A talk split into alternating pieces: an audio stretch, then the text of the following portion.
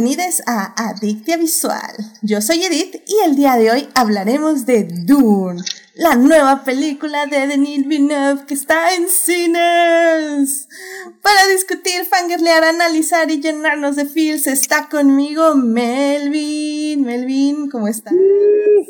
Bien, bien, bien. Contento de estar aquí en un programa que esperaba hace más de un año, yo creo. sí. Y yo creo que por eso es por lo que te mencioné primero, porque acabo de acordar es la primera letra del alfabeto en este. Sí, lo pensé y dije, bueno, ok. ¿Soy, soy, soy VIP o qué? Ah. Sí, no, no, la verdad es que creo que tú y yo, y también ahorita el siguiente invitado que iba primero, hemos estado esperando con mucha ansia esta película y la verdad qué emoción ya poder hablar de ella, pero sobre todo haberla visto, creo yo, ¿no? Ay, sí, exacto. al fin la vimos y en cines. ¡Ah, qué madre, qué madre! Pues sí, también está aquí con nosotros para platicar. Gabriel, Gabriel, bienvenido al programa. Mucho gusto, mucho gusto. Es un placer aquí hablar de una de las, una de esas sagas literarias que pues estado, está en todos lados, aunque no la veamos. Sí, sí, está en todos lados y eh, sobre todo creo que es, eh, son las referencias ¿no? Sí, claro, o sea, es que aunque sea solo las referencias, pero cuando ya, cuando realmente lo empiezas a examinar bien, te das cuenta que es una de las sagas literarias con mayor influencia que existen, aunque creo que nadie las ha acabado. Ah, sí, definitivamente, definitivamente. Eso, eso lo, discutiremos definitivamente. Y alguien que, por cierto, no ha acabado de leer la saga, y sí, la estoy quemando, es definitivamente nuestra siguiente invitada, Monse. Monse, ¿cómo estás? Yo estoy muy bien hoy. La verdad es que no shame por no haber terminado el libro todavía. Prometo hacerlo, porque la verdad es que creo que sí empecé tarde cuando empecé a ver todo esto de la película. Dije, ah, pues, ¿por qué no voy a leer el libro? Pero pues no me imaginaba, yo sí me imaginaba algo así como, ah, lectura ligera y, oh, sorpresa, no es lectura ligera. sí, no, no es una lectura ligera y efectivamente también vamos a... Alerta spoiler. Eh, spoiler, definitivamente, pero, pero bien, no es una lectura ligera, mucha gente va a decir que no es una película ligera también, y creo que voy a estar de acuerdo. Pero de todo esto vamos a hablar en el programa, pero evidentemente antes tenemos que hacer esta bonita sección. Pero antes de la sección les quiero decir que este, que bueno, que ya saben que si se quieren unir a la conversación, estamos aquí en el canal de Twitch en vivo los lunes a las 9.30 de la noche para discutir la película en vivo, así que vayan ahí y únanse y también nos pueden escuchar en diferido, ya sea en YouTube los miércoles, en el en vivo, en el estreno o en diferido, ya saben, en las diversas plataformas. Así que bueno, antes de hablar de esta magnífica película que como ven ya estábamos con todo ya, ya a punto de hablar y de, de, de diseccionarla. Pero bueno, antes que eso tenemos que salvar lo que amamos.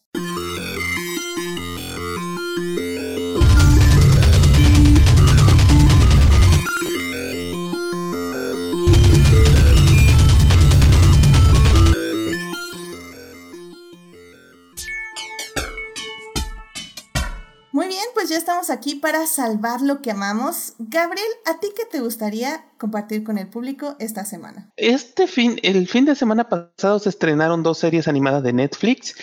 y, yo quería ver una que es la de Jorge Gutiérrez, que es Maya y los tres, porque personalmente se me hace una animación bonita, pero por X o Y motivo no la pude ver, pero sí pude ver la otra serie que salió, que se llama trabajo, en inglés se llama Inside Job, no sé cómo se llamó en español, trabajo interno. La serie es una creación de Shion Takeuchi, creo que así se llama, pido disculpas si me equivoqué con el nombre. Es una serie que empezó a hacer un poco de, tuvo un poco de publicidad porque uno de los ejecutores, productores ejecutivos es Alex Hirsch, el creador de Gravity Falls, aunque él ya tuvo que aclarar que solo está ayudando a crear la serie, no es una serie suya. Y la serie es, gira en torno a un personaje llamada Rand, Ridley, cuya ella es una genio que trabaja en una compañía llamada Incognito, se llama Cognito Incorporated, que básicamente es la que administra todo y absolutamente todas las conspiraciones del mundo. O sea, en ese universo existen los reptilianos, existen las sociedades secretas, el gobierno controla el crimen, o sea, es todo así, este, como se dice, toda conspiración habido y por haber tiene una razón de ser. Y, o sea, básicamente dice, los reptilianos están en guerra con la Atlántida, en la Luna hay nazis espaciales, sí hubo una filmación del anunizaje, pero fue porque este, los astronautas originales se volvieron locos y crearon un culto sexual en la Luna.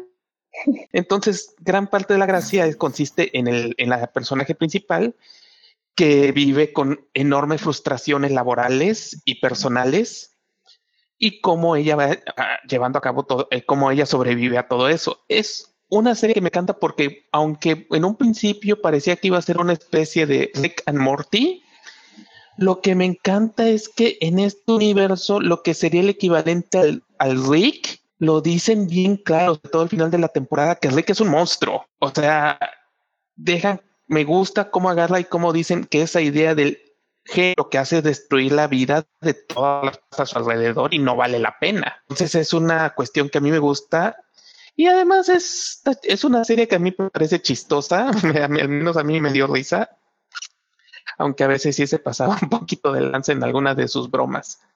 Uh, yo personalmente la recomiendo, salió en Netflix, son 10 episodios por ahora. Yo creo que está interesante, que al menos está cosa como incluso inspiración existe hasta los terraplanistas son considerados unos idiotas. Ok, ok, ok, perfecto. Suena, suena, suena, suena, definitivamente. Vamos a ver qué tal. Entonces es la serie Inside Job que está en Netflix, ¿verdad? Inside Job. Ajá. Perfecto, muy bien. Pues muchísimas gracias, Gabriel, por traer esta recomendación al programa. Melvin, ¿a ti qué te gustaría recomendarle al público esta semana? Pues más que recomendación, ¿Ya vieron el cambio de Will Porter como Adam Warlock? Seguro Monse sí. Que puso a internet todos como, wow, ¿qué está pasando? Obviamente, es así como de. Porque yo empecé a ver quejas así de, ay, pero ese que es el del meme. Y yo así de, ah, pero ajá, así, el de... todo, ya creció. Ajá, ya creció, wow. Y creció muy bien. Yep, yep, yep. Así es, eso es todo. Corran a ver ese globo. o sea, mira, la verdad tengo que buscar porque no tengo idea de qué están hablando. O sea, por favor me envías la imagen o lo que sea. Sí, sí, para sí. ponerlo en redes porque ahora sí, ¿no? No tengo ni contexto ni nada. Pero, pero ¿qué? Wow, sorprendió. ¿en, qué contexto es o, cómo? ¿De, ¿De qué? Verlo y entenderás. Bueno, si ubican a Will Poulter o más o menos. No. Claro que sí. Ok, e, es, es este el chico de las cejas raras, así se le conocía en su adolescencia. ¡Ah! ¿El del meme de ¿a ustedes les pagan? Ajá, el, los memes de de los niños de ¿a ustedes les pagan? Sí, sí, sí, sí, sí. Y de repente pues sale, él va a ser Adam Warlock y es como, hmm, ¿será? Y de repente sale una foto y fue así de, oh, sí, sí será. Ah, sí, ya, ya, ya entendí 100% a qué te refieres. Y sí, sí vi la foto y... Sí, es, es, es ese momento Neville Logotom, ¿no? Como el actor de Neville Logotom, así de, ah, ese cuate Y cuando lo ves como, ¿what? hay gente que envejece como el vino, caray. Así que... Es la, la, adolescencia, ¿qué le vamos a hacer? o, ¿No lo fue lo que le pasó lo mismo al niño de Stuart Little?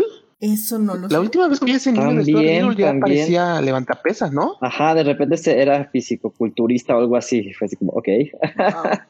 Bueno, pues, pues, ya saben, hacen sus fotos, este, de, de grow, de cómo, de mejora, este, y a ver si se comparan con, con este chavo que, pues sí, está difícil, pero Está, fue, fue muy impresionante, tienes toda la razón, Pero bueno, muchas gracias por compartirnos esto con el público.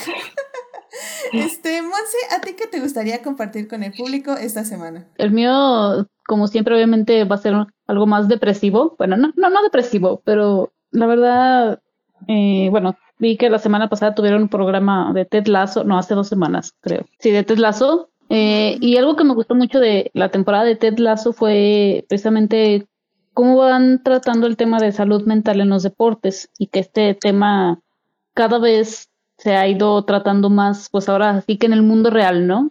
O lo vimos en los Juegos Olímpicos y todo esto, pero durante la semana salió un jugador de fútbol americano, es eh, Lane Johnson, y él había estado alejado de, ahora sí, de, de las canchas y todo, precisamente porque sufría de ansiedad y depresión, y en la semana sacó una carta de que diciendo, ¿saben qué? Ya voy a regresar, sufrir de esto y esto. Entonces a mí me, como que me da un rayito de esperanza ver cómo ya no son solamente mujeres o ciertos eh, atletas, sino, o sea, si ves a un jugador de fútbol americano, o sea, obviamente grandote, fuerte, ¿no? Y todo esto, machote. Y hablando de estos temas, creo que, creo que es importante. Digo, obviamente se van a, enfrentar a muchísimas cosas y más en ese eh, deporte. Por, bueno, ya, ya sabrán, ya sabrán cómo, cómo lo juzgaron, ¿no? Pero creo que se está bien abriendo esa, esa ventanita que, que es ese rayito de esperanza que me gusta tener. Sí, creo que al final del día creo que se está ya dando una apertura, tal vez no tanto mediática, porque no creo que los medios ni el público sea más abierto, sino que creo que las nuevas generaciones están siendo más abiertas en muchos temas y están dando paso a que haya más visibilidad y pues que gente joven, que generalmente ya también se, pues es la gente que está en el deporte o que son eh, los atletas de alto rendimiento, son las personas que, pues, por, por, por, ejemplo, como Simone Biles, que ya se atreven, ¿no? A dar ese paso y a decir, ¿saben qué? sé lo que significan unos Juegos Olímpicos, pero no son más importantes que mi salud mental. Y creo que eso al final del día dio un gran paso para que muchas personas, atletas, y estén también hablando de sus sentimientos y de sus emociones, y que sobre todo se pongan primero a ellas mismas antes que a su deporte. Y creo que eso es algo muy, muy importante. Y qué padre, ¿no? Yo no sabía de este, este atleta, así que pues qué bueno que ya se están dando paso y sobre todo que ojalá que tenga gente a su alrededor que como dices le, lo acompañe porque va a ser difícil porque es de los primeros que lo hace y ya sabemos que abrir el camino en estas circunstancias es muy muy difícil pero vale la pena y es necesario. Así que pues me parece que sí como dices Monse es una pequeña luz al final del camino no así que qué bueno y pues ojalá sus fans lo estén apoyando muchísimo y mandándole muchos ánimos. Así que gracias, Monse, por traer este, este dato aquí a Visual. Ya saben. Y bueno, pues eh, ya para cerrar esta muy bonita sección, eh, a mí me sorprendió mucho esta semana porque yo sabía que había una serie de Chucky que se estaba estrenando, que se va a estrenar. No tengo idea si ya se estrenó, no tengo idea si ya está al aire. Seguramente aquí alguien de ustedes lo sabe, pero... Pero, en, Estados Unidos, en Estados Unidos ya estrenó, aquí en México, bueno, Latinoamérica estrena precisamente esta semana en Star Plus. Excelente, pues bien, ya va a estrenar. Y, y miren, yo no veo a Chucky literalmente cuando iba al blockbuster, sí, esa tienda de antaño donde había películas y las rentabas, imagínense, hace siglos. Este, imagínense, cada vez que veía la portada de Chucky, yo saltaba. O sea, ese nivel es un trauma PTSD, porque sí, es un trauma por culpa de una persona, así que efectivamente tengo un trauma con esa, esa figura, ese muñeco. Pero me estoy seriamente cuestionando si tengo que superar ese trauma, porque resulta que Chucky es un aliado LGBT, porque salió, se filtró esta semana en, en, las redes esta escena donde básicamente está hablando con el niño, el protagonista de la serie, y, le dice, eh, creo que, creo que el niño le dice como soy gay o algo así, y Chucky le dice, ah, sí, mi hijo es género fluido, este, yo, sí, yo sé de esas cosas. Y le dice, ¿y qué? ¿Y estás bien con eso? Y Chucky le dice, claro que estoy bien con eso, no soy un monstruo. Y así como, Y así como, wow, Chucky es aliado LGBT, no lo puedo creer, me parece increíble. Y luego salió la siguiente escena que, bueno, filtraron ahí en mi, en mi Twitter, donde también Chucky se declara fan de la serie de Hannibal, así que, y que dice que qué lástima que la cancelaron. Y así como, no puedo más. Esta serie tiene todo mi apoyo, mi cariño incondicional. Y ahora no sé cómo la voy a ver porque no puedo ver a Chucky, pero ahora tengo que apoyar a Chucky porque no solo es aliado LGBT, sino también es este Fannibal. Así que ya, no puedo más. Chucky, forever, este Team Chucky, fan de Chucky. Este, cuando guste, Chucky puede matar. Chucky Liver. Chucky Liver. Porque sí, Chucky puede matar gente, pero no es un monstruo. Así que amen a eso y que vivan los caníbales y al parecer Chucky. Ay, no, no, no. En serio que. Es que, de hecho, desde la película esta donde debuta el hijo de Chi, es este, no sé si, sí sé que es LGBT y ya desde entonces pues agarraba y ya le metía esos temas a las películas de Chucky. Pero como son las que salieron después, pues, salieron sobre todo en cable, ya no son las que salieron en cines, como que pasaron más desapercibidas. Sí, sí, es que creo que al final del día sí han sido como demasiado subgénero, ¿no? Por decirlo de alguna forma. Es como un subgénero de un subgénero. Es un subgénero de un... exactamente, exactamente. Subgénero. Así que terminamos esta sección. Vámonos ya a lo que tenemos que hablar, que es de cine.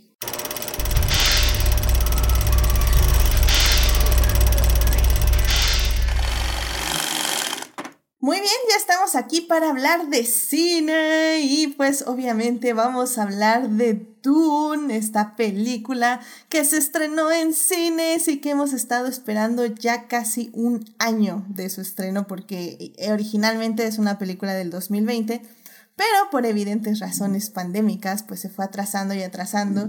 Y de hecho pues estuvo metida como en varias controversias porque el director de Villeneuve no quería que se estrenara directo en HBO Max o directo en streaming porque es de estas películas memeables que solo se, que el director solo quiere que la vean en cine IMAX 4K este Dolby etc etc.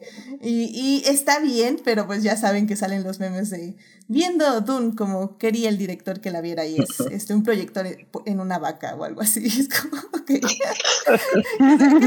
me, me, dio risa. Eh, pero bueno, Dune, bueno, ya como dije, eh, la dirige Denis Villeneuve.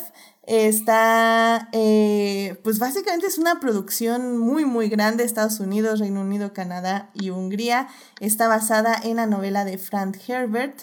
Y pues se sale un básicamente el encaso que se compone por Timothée Chalamet, Rebecca Ferguson, Dave Bautista, Stellan Skaggart, Charlotte Ramping, Oscar Isaac, Zendaya, Javier Bardem, James Momoa, etc, etc, etc. Y está cañona. Evidentemente es una película compleja, eh, tanto para hablar como para discutir, como para que la vayan a ver. Entonces aquí les vamos a dar todos los tips, todo lo que tienen que saber para ver. Y es eso vamos a hablar justamente en la primera parte.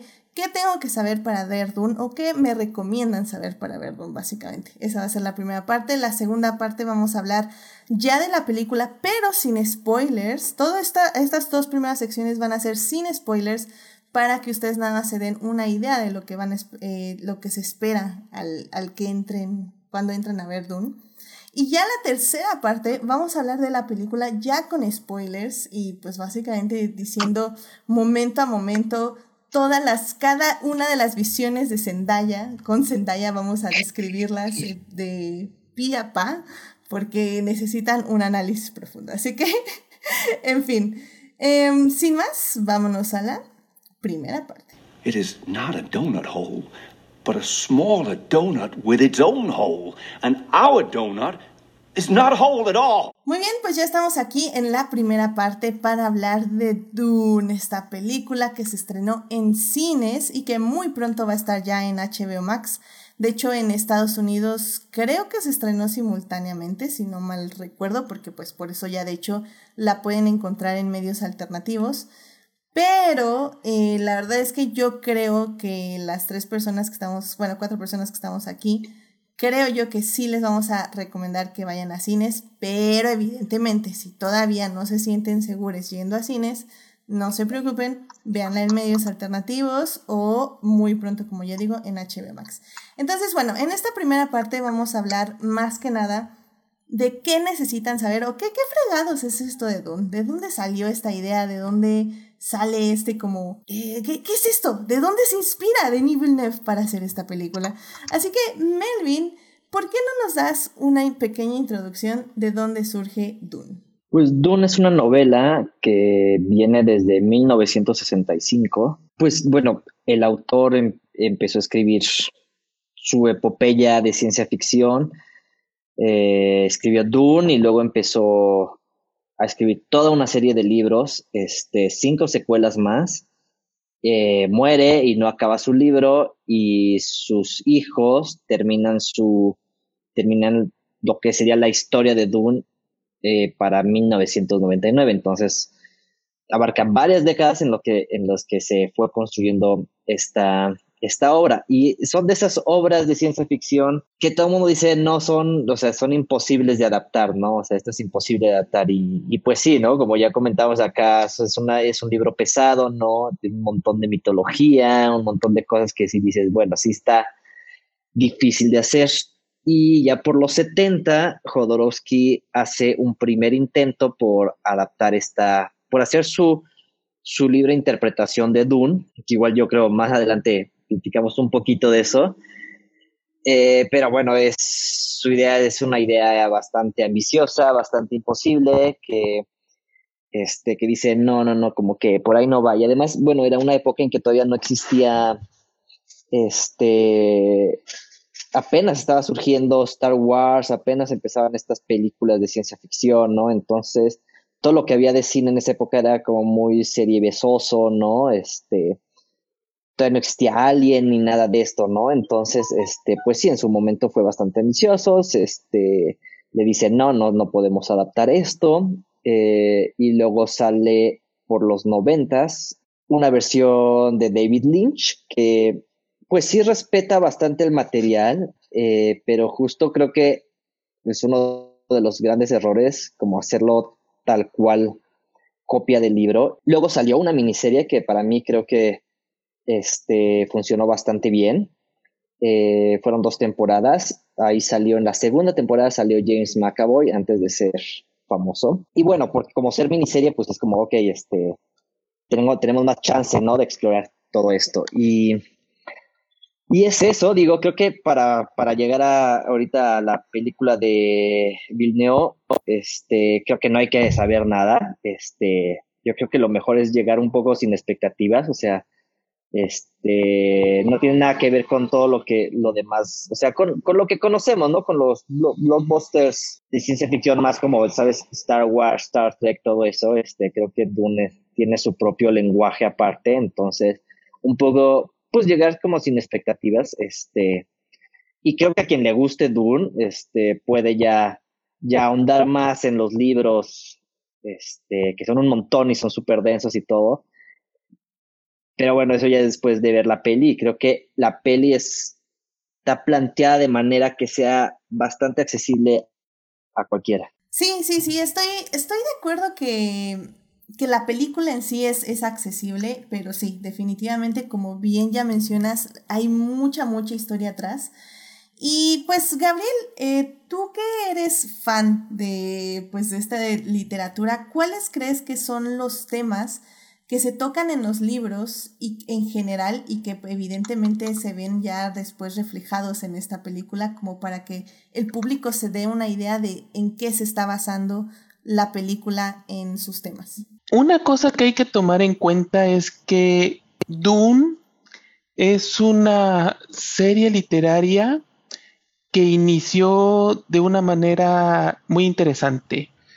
Inició como un intento fallido de Herbert de escribir un artículo sobre las dunas de Oregon y donde se empezó a dar cuenta de la importancia de la ecología. Entonces, uno de los primeros aspectos muy interesantes de Dune es que es una historia sobre ecología, sobre la importancia del el medio ambiente.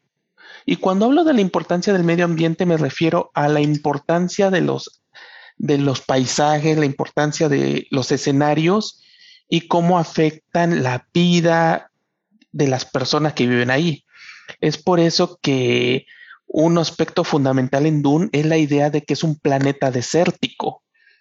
Y es y eso yo digo que es muy interesante y muy importante en la novela porque es una larga y muy interesante explicación de la importancia de los desiertos, cómo a pesar de que pueda parecer un desierto un lugar árido, inhóspito e inhabitable, al mismo tiempo es un lugar lleno de vida. En ese sentido es muy interesante porque es una novela que habla acerca de la importancia de la ecología, de entender la ecología y cómo afecta la vida en general. Eso es uno. Otro aspecto muy interesante de las tramas de Dune es acerca, sí lo toca un poco la primera novela, un poco acerca del tema de la, este, un poco el tema de las religiones, porque un aspecto muy interesante en Dune es la idea de la, de la existencia de la, de la, de Mesías, de seres de seres que van a guiar un camino, que van a hacer la creación de profecías y todo eso, pero que son al mismo tiempo construidos por las propias organizaciones que, esperan crear. o sea, que son hablan de la creación de la formación de profecías, pero con la intención de que son profecías que se están construyendo para llevarse a cabo. Y muchas veces cómo eso tiene efectos dentro de la sociedad. Es un aspecto muy, muy interesante porque a mí me, al menos en la novela van hablando acerca de la existencia de quizá Kaderach, pero al mismo tiempo la novela te lo va dejando en claro que es algo que fueron construyendo ellos. No es una cuestión así muy espiritual que haya surgido de la nada, es una construcción hecha por una de las organizaciones de que existen en Dune. Otro aspecto muy interesante es la idea del el colonialismo. Digo, paréntesis, perdón, nada más. No sé si vamos a hablar en el programa de eso, pero está muy interesante como este concepto del Mesías y todo esto. Estaría padre ahondar un poquito en la siguiente ah, parte. Es que es uno de los aspectos que a mí me, ajá, es uno de los aspectos más interesantes de la, pues, o sea, en general la saga tiene unas ideas muy interesantes sobre la percepción del Mesías, pero en el caso de la primera novela me fascina que dejan ya muy en claro de que no es una construcción hecha por los habitantes de Arrakis o Dune, sino que es una creación de las personas, de los propios opresores de, del planeta Arrakis, con la creación de crear, porque es una, porque es un proyecto a largo plazo de una, de una organización. Es una cuestión bien, bien interesante que, que me sorprende que ya desde los 60 se manejaba. Ah, y bueno, un poquito para mencionar rápidamente esta idea del colonialismo, porque me fascina que dejan muy en claro que en la dejan, siento que es muy interesante. Hay muchas cosas que criticar en Dune, no lo voy a negar, pero me fascina que dejan un poco en claro, al menos desde la primera novela, de que existen sistemas opresivos y sobre todo un, sobre todo la idea de un imperio decadentes basados en un sistema feudal espacial que tiene su lógica dentro de la saga de Doom, pero que básicamente un sistema opresivo.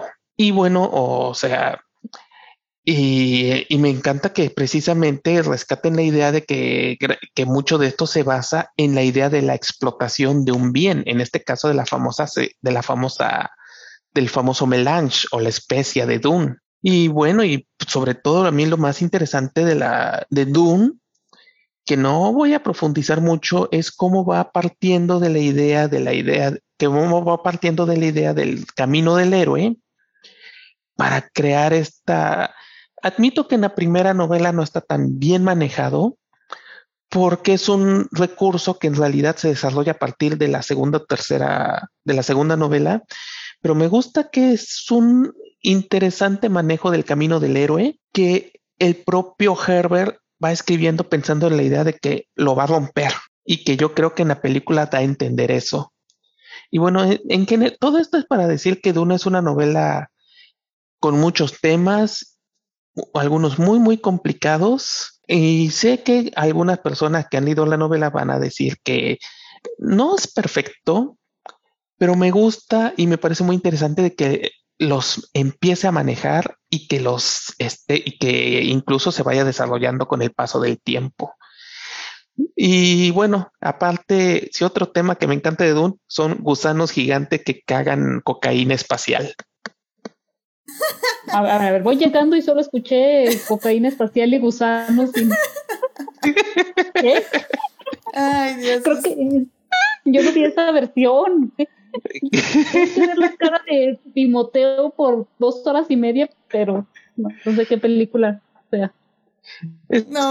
tengo esta fascinación por los, o sea, también Dune, por, estos gusanos gigantes, este, cocainómanos, pero creo que esa fascinación ahorita viendo viene desde Beetlejuice, entonces ahí debe haber alguna relación interesante. Sí, sí, claro. De hecho, ahorita en el chat este, nos está diciendo, supongo que es Héctor, pero bueno, voy a decir Crónicas del Multiverso, nos está diciendo que Dune es una historia de cómo tristemente la gente ni siquiera puede compartir un planeta enteramente compuesto de cocaína. Así que... That's interesting. y, y, bueno, pues en, este, en esta vena, Monse, yo sé que ya te quemé y y que nada más has leído ahorita una primera parte del primer libro. Pero ¿cómo, eh, independientemente de la película, que eso ya ahorita vamos a hablar ya en la segunda parte, ¿tú cómo sientes el libro? Eh, yo sé que no lo escuchaste, pero Gabriel está hablando un poco de la densidad de sus temas, de cómo eh, se mueve y cómo se expresa el autor a través de todas estas referencias, pues pues básicamente a, muchas cosas que conocemos de este mundo, pero que le funcionan para, para crear su propio universo. ¿Tú cómo has sentido, cómo has vivido el libro en esto que, llevas? Eh, sí, bueno, a mí la verdad me ha costado, sobre todo al principio, porque pues es toda una mitología nueva, que al menos pues como yo no, no conocía, o sea, entrar en todo este eh, mundo que, que se crea, el lenguaje, por momentos pensé que estaba leyendo Cien años de soledad porque no sabía quién era cada personaje, o sea, no me aprendía los, este, los nombres que, se eh, crea. es una lectura densa, la verdad, pero una vez que ya te metes de lleno, creo que está, bueno, puedes avanzar más rápido. O sea, sí, digo, sí es, sí está pesadito, pero ahora sí que si le echas ganas, mijo, sí, sí lo puedes avanzar. Digo, yo la verdad es que empecé tarde el libro, pero sí lo quiero, lo quiero terminar. Eh, a mí me sorprende todas las referencias, eh, sobre todo religiosas, algunas sutiles, otras no tan sutiles que, que de repente hay, eh, sobre precisamente diferentes mitologías, todo esto. me gusta cómo va, va mezclando de elementos de, de todo, básicamente, y crea su propio mundo. Sí, completamente de acuerdo. Y es que al final del día yo también, yo lo leí como hace, yo creo que fue como hace cuatro años, si no es que un poquito menos. Y creo que todavía tengo la sensación de ese libro, o sea, es como ustedes dicen, o sea, creo que tiene cosas muy, muy específicas que sí te sumergen en ese universo. Y creo que a ver, dos segundos. Uh, ok, ya. Este, y creo que ese, esa forma de ver el universo y esa forma de, de expresarlo es muy única. Y por eso creo que la película de Denis Villeneuve es, es muy, muy especial. Y, y sinceramente creo que ya con esto podemos pasarnos a la, a la siguiente parte eh, para ya hablar de la película. Em, tal vez bueno, saben que antes rápidamente nada más quiero efectivamente eh, recalcar lo que mencionaba Melvin, porque Melvin también estuvo mencionando las referencias cinematográficas, que es la película de David Lynch y el documental de Jodorowsky. ambas creo que vale la pena verse, pero véanlas obviamente después de ver esta película, porque, porque tienen, es una aproximación básicamente personal y digamos que diferente, muy diferente a lo que hace Denis eh, Villeneuve, pero ah, pero creo que al final ya son válidas, porque es la, ahora sí que es la interpretación de cada quien, ¿no? Lynch creo que no pero sabes nada más es como que tiene esta idea y, que, y, hace la película hacia lo loco. Y Jodorowsky sí sabe el libro y sí lo lee, pero como que le vale y dice, no, no, no me gustó esta historia, yo la voy a cambiar a como yo quiera. Y, y, empezó a hacer su película basado en la historia que él quería ver. O sea, y básicamente iba a ser su fanfiction de Dune. Y no pudo hacerlo. Entonces creo que ambas experiencias también hablan un poco de qué tan... Son experiencias. Ajá, que qué tan difícil es este, adaptar este universo, ¿no? Eh, o sea, creo que, creo que eso es lo que yo tomo de ambas películas, tanto la de sí. Lynch como la de Jodorowsky. Pero bueno, o sea, vean, vean Lynch, yo, lo acabo de ver y, y es curioso cómo Villeneuve y Lynch hay momentos como que rescatan muy similares los dos.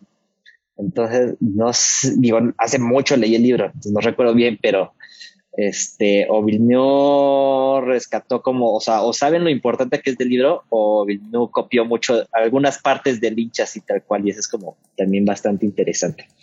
Sí. bueno. Eh, pues bueno. Pero cada quien saque sus conclusiones. cada quien saque sus conclusiones. ¿Dónde, las podemos ver, Melvin? ¿Están en algún medio legal, no? Eh, la de. Eh, sí. Ah, la del Prime. Sí, está en Prime. Okay, yo, yo vi la de Lynch en, en HBO Max, pero yo uso VPN. No, bueno, aquí en México está en Prime. Ah, ok, perfecto. De hecho, ah, una cosa que le quiero reconocer a David Lynch, y no sé si es por accidente, pero creo que es una de las mejores recreaciones de los navegantes de Dune. Ah, ese es un tema, ajá, sí. Porque, porque Villeneuve, o sea, me pregunto cómo va a adaptar eso, que es una cosa de las cosas más extrañas de, del universo, que bueno, para quien no sepa, los navegantes son estos seres que manejan las naves, que están adictos, o sea, bueno, están como en un rush de especie, entonces por eso pueden moverse por el espacio. Y es de las cosas más extrañas que existen en este universo. Entonces, ¿cómo lo adaptará Villeneuve en esta onda medio más realista, no? O sea, como sin caer en cosas raras Jodorowskianas, va a ser muy interesante. Y creo que por eso no se atrevió a hacerlo en este, en esta primera parte. Eh, hay un, si te das cuenta, en el mero principio sí se muestran algunos, un, algunos, uno de los diseños que más me gustaron eran algunos de los navegantes que están, se nota que están todo el casco hasta, o sea, que todo el casco está dentro hasta el topete de, no son los navegantes, pero sé, que todo el casco está hasta la madre de la especia. Ah, sí, sí lo vi, ajá, no supe si, si ese va a ser su navegante o qué. No, no creo que sean los navegantes, pero era como un acólico del gremio de los navegantes. Ajá, de eso, exacto, del gremio, ajá. bueno. son los detallitos, ¿no? Que, que ah, no sé, ah, va a estar bueno. Sí, sí, sí, ok, ok. Eh, en el chat nos dice, este, Crónicas del Multiverso, dice Jodorowsky me representa en esto y la de sigue siendo eh, la única que no ha visto. Así que, pues vela a ver, este, Crónicas del Multiverso, porque la verdad, yo digo que vale la pena. Está divertida. Vale, a ver, ya saben, la de... Está divertida. La de Lynch está en que la palabra para describirla sea interesante, pero el, el, tono es con el que se dice interesante. Exactamente. Sí, sí, Ese tono. Eh, por cosas antropológicas, ¿sabes? Es como para, ah, ok, eran los noventas y así. Exacto, representa una época, pues, efectivamente. Sí, completamente de acuerdo, Melvin. Sobreexplicativa y personajes muy clichés. Es, interesante. pero nos regaló a Patrick Stewart. Dale, Patrick Stewart también, ya no me acordaba. Y sale, y el, ¿cómo se llama? El que luego salió en la de Twin Peaks. Ah, sí, claro, es la musa de David Lynch. Este. O sea, y, nos regaló además, nos regaló una de las escenas, nos salió una megarola cuando, una megarola con los gusanos. O sea, tiene dos cosas. Interesante. Interesante. El punto es que si van a ver Dune y, y les gusta mucho o no les gusta, dicen, no, ¿saben qué? Esta de Don de Villeneuve no fue para mí. Pero me gustó la trama. Vayan a ver la de Lynch. Pues, ¿por qué no? Ven una cosa diferente, lo mismo, pero diferente. Y luego se buscan. No, no, es como para zonas Igual, antropológicas. pero diferente. O sea, para, para un estudio antropológico, así como que las de Lynch. Pero si te gusta el tema y dices, no, no, no, lo necesito como digerido y todo, vean la miniserie ya si dicen, está chido, pero la verdad así, a ver, pero me aburrí, vean a Jodorowsky lo que pudo haber hecho. ¿La, la miniserie dónde la viste? ¿Igual medios alternativos? Ah, sí, medios alternativos ahorita está. Y de hecho ahorita lo busqué en medios alternativos y como está de moda, creo que está fácil de, de, bajarla. Exacto. Excelente. Muy bien, pues ya saben. nada más quería como ah. enfatizar estas tres, este, la miniserie que no la he visto y que obviamente la voy a buscar ya también. Eh, la de Lynch y la de Jodorowsky. Eh, SS Fallen Angel dice en el chat, dice, no me atrevo a ver la de Lynch. Yo sé, también Lynch no es para todas las personas, I know. Believe me, I know. además son como tres horas también. También son como tres horas, así que... I mean, esto es una aventura. Es una aventura. Cinematográfica. Bien. Pero bueno. Pues bueno, pues ya vámonos a la segunda parte para ya empezar a hablar de la película. Así que vámonos para allá. Muy bien, pues ya estamos aquí en la segunda parte para seguir hablando de Dune, esta película que se estrenó en cines este eh, jueves. Realmente tiene nada más un fin de semana. En la primera parte les hablamos del libro, este, hablamos de los temas, también hablamos de las adaptaciones tanto cinematográficas como televisivas que ha tenido el libro.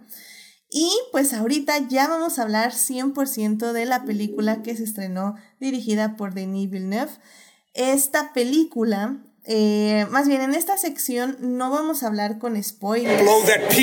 Se me fue la cortinilla. En esta, eh, en esta sección no vamos a hablar con spoilers, va a ser 100% de nuestra apreciación de la película como tal, así que no se preocupen si no la han visto y nada más quieren como una idea o que les damos argumentos para ir a verla al cine o en sus casas en medios alternativos o en unas semanas en HBO Max. No se preocupen, aquí hablaremos sin spoilers. Nada más que tengo que aclarar algo. Si no han visto el tráiler por alguna razón así del señor que no han querido, no se lo han puesto o que siguen fielmente el hashtag no vean trailers, síganlo sin ver, por amor de Dios. Yo lo vi hace un día porque justamente me gusta revisar los trailers ya que veo las películas. No frieguen, es toda la película. O sea, literalmente no tiene ninguna escena que no salga en la película. Eh, me parece una falta de respeto ese tráiler y ni siquiera es emocionante. O sea, es como toda la película resumida en tres minutos. Lo cual tal vez no debía habérselos dicho porque chance van a ver el tráiler para saber si les va a gustar la película. Pero creo que le quita todo. O sea, es, es como algo como súper digerido, regurgitado y pues, feo, ¿no? Entonces, no, no vayan a ver el tráiler. Decidan ver la película no por esta sección. Yo sí solo creo que ahora sí que en defensa de, eh, precisamente como se hablaba de todo esto de que es un libro imposible de adaptar, una película que eh, parecía que la gente no iba a ir a ver, creo que Warner pues, puso toda la carne en el asador, ¿no? Que dijo, a ver, y les vamos a poner la cara de Stendella, de Oscar Isaac, de todos los actores Ah, conocidos para que vayan a ver la película. Creo que fue la manera en la que eh, jugó Warner para atraer al público. Sí, ah, creo que ahora sí que fuera de la buena estrategia. Sí, a mí sí me parece que están bien casteados todos, o sea, jálate a alguien de Star Wars, jálate a Aquaman. eso, a eso voy, precisamente tienen a alguien de Marvel, de Star Wars, de Misión Imposible, tienen a, a Timothy, que él pues no sé, cuenta como, no sé, lo que cuente. pues son, eh, son, son los dos hot fin del momento. sí, sí, o sea, son los chavos de del momento. Entonces sí creo que, eh, o sea, si tú vas al cine y fuiste a ver, no sé, Shang-Chi, que pues obviamente es Marvel, ¿no? Y de repente te pasan ese tráiler y lo ves así, dices, ah, caray, pues me llama la atención. No soy de los que viene 428 veces al cine. Yo nada más vengo a ver Marvel, Star Wars, CDC, pero, ah, esta se ve interesante, voy a venir. creo que en eso sí me pareció bien lo que hizo Warner. Ok, ok, me, me gusta que defiendan trailers, eh, porque sí, efectivamente, también entiendo que el hashtag no vean trailers está en el PDF que saldrá dentro de un año o dos, pero este también tiene en cuenta esa sección, que pues, los trailers son pues justo para que te llamen la atención las películas y que pues la gente normal y común que no es excéntrica como nosotros, este, no sabe que ya están saliendo estas películas desde que ya la está escribiendo Denis Villeneuve en su casa. Entonces, este, efectivamente, sí, eh, entiendo y tienes razón, Monse, la película en general tiene, creo, las mejores escenas de acción, obviamente resumidas y muy rápidamente eh, te las enseñan. Tiene las mejores este, tomas y tiene también muy buenos momentos de interacción entre los personajes. Lo cual, por eso digo que si no lo han visto, ya no lo vean y mejor váyanse a ver la película. Escuchen este programa que somos su tráiler, básicamente. no vean el tráiler y vayan a ver la película. Pero bueno. Em, pues bueno, ya, justamente hablando de la película, y voy a aprovecharte, Monse, ya, ya que estás aquí, porque me gusta empezar con la controversia. Em, mucha gente está diciendo que Dune se tiene que ver en cines. ¿Tú qué le dirías a estas personas? Lo que callamos los provincianos. Aquí viene mi ranta. Gente, vean Dune como quieran. Si quieren verla en una vaca, si quieren verla en su reloj, si quieren verla en su celular, si quieren ir a verla en IMAX, véanla como puedan. Que no dejen que nadie les diga cómo se debe ver, ni siquiera el director de la película, que me disculpe Nolan, que me disculpe Dennis, pero que nadie les diga cómo la deben de ver. Eh, yo sí quería, la verdad, hablar sobre eso porque sí me ha como causado y espinilla ese, eh, pues, como debate que hay ahorita en Internet, ¿no? Porque yo vi unos así de, si no la vas a ver en IMAX, mejor ni la veas, o es que tienes que verla en pantalla grande. Y pues a mí me, me mueve porque por años hemos hasta romantizado todas estas historias de, Tarantino y todos estos directores, ¿no? De cómo eh, cuentan que empezaron a, a ver cine eh, y ahora sí resulta que nos hacemos los, los puros y queremos que únicamente se vea en, de cierta manera. Que ojo, yo digo que probablemente sí sea la mejor manera, pero no es la única y no tiene que ser así. Efectivamente. Sí, yo, o sea, la verdad es que es, es complicado porque yo sí les digo que como una persona que sí le agrada ver películas en el cine, Sí creo que Dune se tiene que ver en cine, sí creo que Dune se tiene que ver en la pantalla más grande que puedan ver, sea la que sea. Si es IMAX, increíble. Si es Macro XC como yo la vi, increíble. Si es la pantalla más grande de su provincia, increíble. Pero sí estoy de acuerdo con Monse. O sea, al final del día también, independientemente de todo lo que dijo Monse, también estamos en pandemia. Eh, yo, por ejemplo, la iba a ver en IMAX y la sala estaba asquerosamente llena, no me atreví, o sea, aborté 100% la misión. Y me fui a ver la macro, al Macro XC donde había cinco personas, literalmente, bueno, no éramos como 10 y distribuidas en una sala de, pues que serán como 600 personas, ¿no? Entonces, eh, realmente es ahorita en pandemia donde se sientan más cómodos. Pero, pero sí, o sea, sí les refuerzo un poquito que veanla en el lugar más grande que puedan, independientemente que, que sea eso. que si es una vaca, elíjanse a la vaca más gorda y véanla ahí. Porque sí, yo creo que esta es una película que se tiene que disfrutar muchísimo, porque independientemente de todo lo que vamos a hablar de la historia, de los personajes, de los contextos sociocultural, etc., etc., eh, lo visual es espectacular.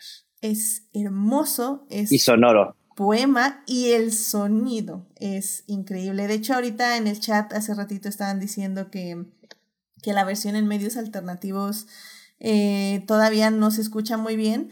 Yo ya la bajé en una versión Dolby Atmos 5.1 de medios alternativos y sí se escucha muy bien. Entonces, nada más tienen que estar buscando un poquito en los medios alternativos para, para encontrar el archivo bueno.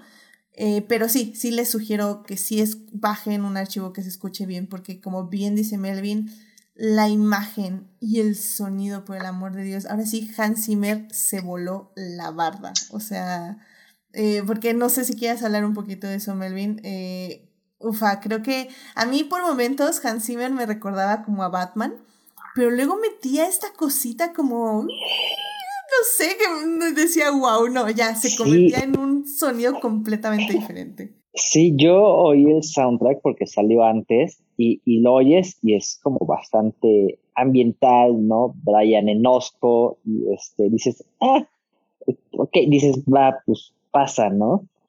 Eh, pero ya oírlo, con, o sea, contra las imágenes de esos soundtracks que, que, que quedan con la imagen, ¿no? O sea, a mí me sorprendió eso porque era como, ya lo había oído, pero oírlo ahí, este, con todo el volumen así, a todo lo que da y, con las imágenes impresionantes del desierto y las naves y todo, fue así como mind blow. Y de hecho, sí, a mí, a mí el soundtrack que me recordó mucho eh, fue el de Black Hawk Down, que también de repente juega como con estos sonidos extraños que de repente mete, pero muy como tradicionales, ¿no? Digo, en, en, esa peli, pues es África, este, África musulmana, entonces, y reinterpreta todos esos sonidos. Y aquí fue, fue lo mismo, ¿no? O sea, o sea, sí puedes decir, estos son los sonidos del desierto, entonces, y del desierto espacial, entonces está muy chido lo que hacen con el sonido, ¿no? Y,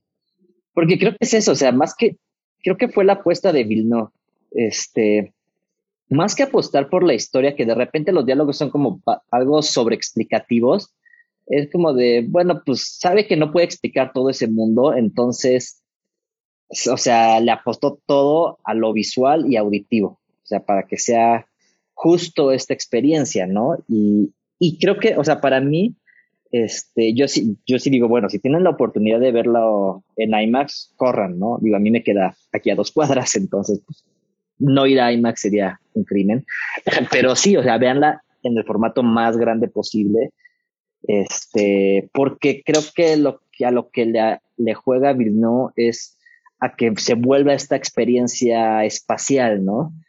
Este, yo siento que si lo ves como por la historia, pues no, no, a mí, a mí no me parece que hay como mucha historia. Yo porque ya me eché los 10 libros de Dune, ¿no? Y este, ya me sé todo, ¿no? Entonces, este, ya, ya me sé la historia, ya sabía qué espera, ya sé hacia dónde va.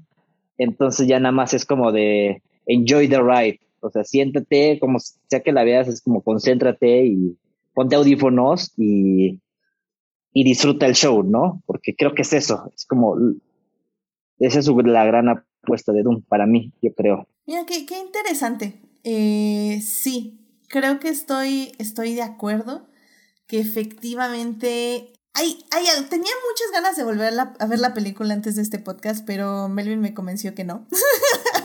que la vea en este otra vez en cines en lugar de, de, verla en medios alternativos. La bajé porque sí quería revisar algunas escenas y por eso sí ya la tengo, pero bueno, el punto es que sí, tengo mucha curiosidad de cómo personas que no han leído los libros eh, sintieron esta película eh, en, justo en cuestión narrativa.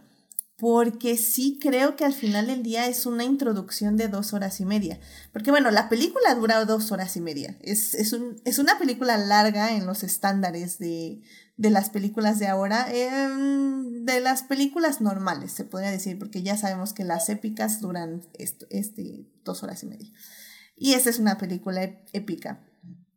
Y digo, yo sé que Gabriel, tú ya leíste los libros igual que Melvin, ya sabes absolutamente todo, pero tú, tú, o bueno, no, no sintieron, eh, tanto Gabriel como Melvin, eh, que no sabían cuándo iba a cortar la película. O sea, siento que a mí se me hizo muy larga. Porque yo decía, ah, aquí ya la va a cortar. Y seguía, ah, aquí ya la va a cortar. Y seguía. Y yo, yo ¿cuándo la vas a cortar? Mm, medio me imagino, bueno, medio me imaginaba y este, pero lo que todo el mundo, todo el momento me distrajo fue más bien como de, va a acabar en un momento no tan climático, bastante anticlimático. No hay manera de que, o sea, según lo que recordaba de los libros era, no, creo que esto no se va a poner más climático y hacer algo decepcionante. Y sí, creo que sí pasó un poquito así. Yo recuerdo que cuando estaba viendo la película, antes de ver la película, yo fui con la idea pensando y diciendo, ya sé dónde va a acabar. va, ya sé la escena específico porque digo, va a ser en este punto que van a agarrar y va a decir, este es un buen punto para cortar la película, porque va a ser un punto eh, así muy espectacular y todo. Entonces me dije, yo ya estaba así como pensando, aquí va a acabar, y luego, ah, no, todavía no. Entonces, a ver otro rato. Entonces dije, ah, ya sé dónde, es muy obvio, ya sé dónde va a acabar. Y no. Y luego se fue otro rato así. Y justamente cuando estaba agarrando y me dije, no, no van a acabar ahí. No van a acabar ahí. Y sácate las sellas cuando acabó la película y me quedé, no puede ser.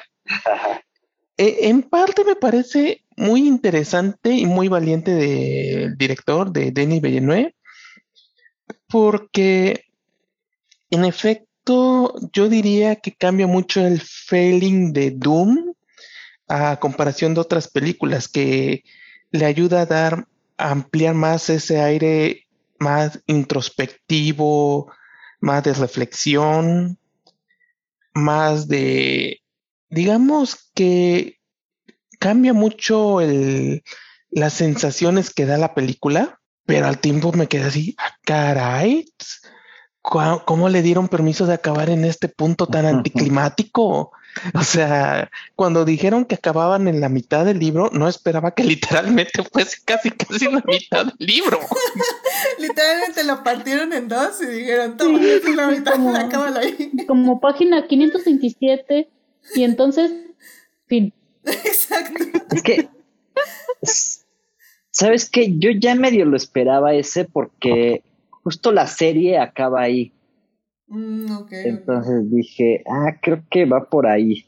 O sea, el primer episodio acaba ahí. Entonces dije, no, ya no, no se va, no van a ir más allá a explorar más el fondo. Como que lo sé. Y, y, es una imagen que tengo muy grabada en mi, yo en mi mente. es que yo vi la serie cuando salió hace más de 20 años. ¿Cuándo salió esa serie? No, no, 20 puede ser, ¿eh? Sí. O sea, no 20 años. Chale. Ah, fue o, sea, del 2000, 2021 años. 21 años, ahí va Dios santísimo. los que te dicen hace 30 años y dices 1900. Chale. es que de hecho. Y es que, sabes. Es que de hecho yo me acuerdo que incluso yo, o sea, mi versión que yo tengo de la novela de Doom es una de las versiones que salieron cuando se popularizó de nuevo la, cuando se popularizó precisamente por la serie. Ajá. E incluso todavía tiene, sí, segunda edición, mayo 2001. sí, sí, sí. Entonces, la verdad, yo no he visto la serie en más de. Ay. Yo la tengo clavada, ajá o sea, tal vez unos 15 años que la volví a ver porque me acuerdo que me gustó mucho la actuación, sobre todo de Ian McDermott. Y pues luego, luego pues que sacaron las, las continuaciones de las miniseries. Pero la verdad yo no me acordaba, yo no me acordaba de la miniserie, entonces para mí yo iba en seco, mi ah, referencia era el libro. Mi referencia sí, era el libro. Ajá, mejor. Porque yo sí, o sea, yo sí me tengo clavadas escenas de la serie y, pues la verdad los efectos están bastante chafas. Es todo contra green screen, ¿no? Entonces, sí fue un poco, o sea, ver a Bill New y decir, ay, qué bueno, gracias por estos efectos. Fue así como, qué bien, ya 20 años se siente, se siente la diferencia. Y, y digo, justo ya, ya es que ya nos estamos justo adentrando a un tema que creo que ya vale la pena hablar ya con spoilers en la tercera parte, porque si no vamos a seguir siendo personas muy crípticas de a qué nos referimos y definitivamente no, no queremos seguir así. Eh, entonces nada, voy a cortar tantito este tema para ya hablarlo ya con más a fondo en la tercera parte. Y a mí me gustaría nada más saber justamente cómo, Monse, tú cómo sentiste la duración de la película, porque creo que al final del día es algo que en esta época actual a muchas personas, a muchos, muchos espectadores, eh, les preocupa por esta manera de que ahora ya el consumismo tiene que ser como menos duradero, ¿no? Entonces, si bien a nosotros que leímos el libro, eh, nos pareció un poco larga. Eh, a mí me gustaría saber, Monse, a ti cómo te pareció la película, eh, la duración de la película. Sí me pareció un poco larga de más porque hubo partes en las que sí dije, eh, esto ya, esta parte ya se me hizo pesada, era como algunas partes hasta eh, reiterativas o hasta contemplativas, algunos eh, que, escenas que decías como que duró dos minutos, pero esos dos minutos se van acumulando y se hacen veinte, ¿no? Eh, pero en general creo que la duración está bien, a secas, creo que sí pudieron a lo mejor recortarla una media hora, pero tampoco es algo que creo que, que le vaya a jugar en contra, como a otras películas que hemos visto últimamente que duran tres horas y ya eso es algo, un punto eh, en contra para ellos. Creo que está, pues ahora sí que en el límite entre la duración de no tan larga, no tan eh, recortada, creo que está ahí en esa delgada en esa delgada línea. Qué curioso que menciones la palabra contemplativa, porque yo no creo que esta película sea contemplativa, que creo que luego es otro de los miedos que tiene que tienen los espectadores, ¿no? De que la película sea nada más viendo las dunas del desierto, básicamente mover arena. Que no, o sea, no pasa per se en la película, pero sí hay momentos donde vemos la arena de las dunas este, moverse con el viento. Pero no creo que yo la clasificaría como contemplativa, porque si bien es una película que tiene un ritmo muy específico, donde sí las tomas duran más de lo normal, entre comillas, voy a poner esa palabra, esta, esa frase, em, no creo que sea contemplativa porque al final del día siempre está pasando algo en la pantalla, siempre está pasando un, un algo, se está reflexionando, se está pensando, se está viviendo, se está sintiendo algo. Entonces creo yo que la película no la definiría como tal. Pero evidentemente, si la comparamos con una película Marvel, pues sí, o sea, evidentemente el ritmo podría llamarse contemplativo, aunque, eh, subrayo, no lo es. no sé, no sé cómo, cómo lo sienten. Creo que es que aquí creo que somos muy de películas de arte, ¿verdad? Monse es creo que la más comercial, pero, pero tú, Monse, sigue siendo de arte, yo lo sé. Eres snob de corazón.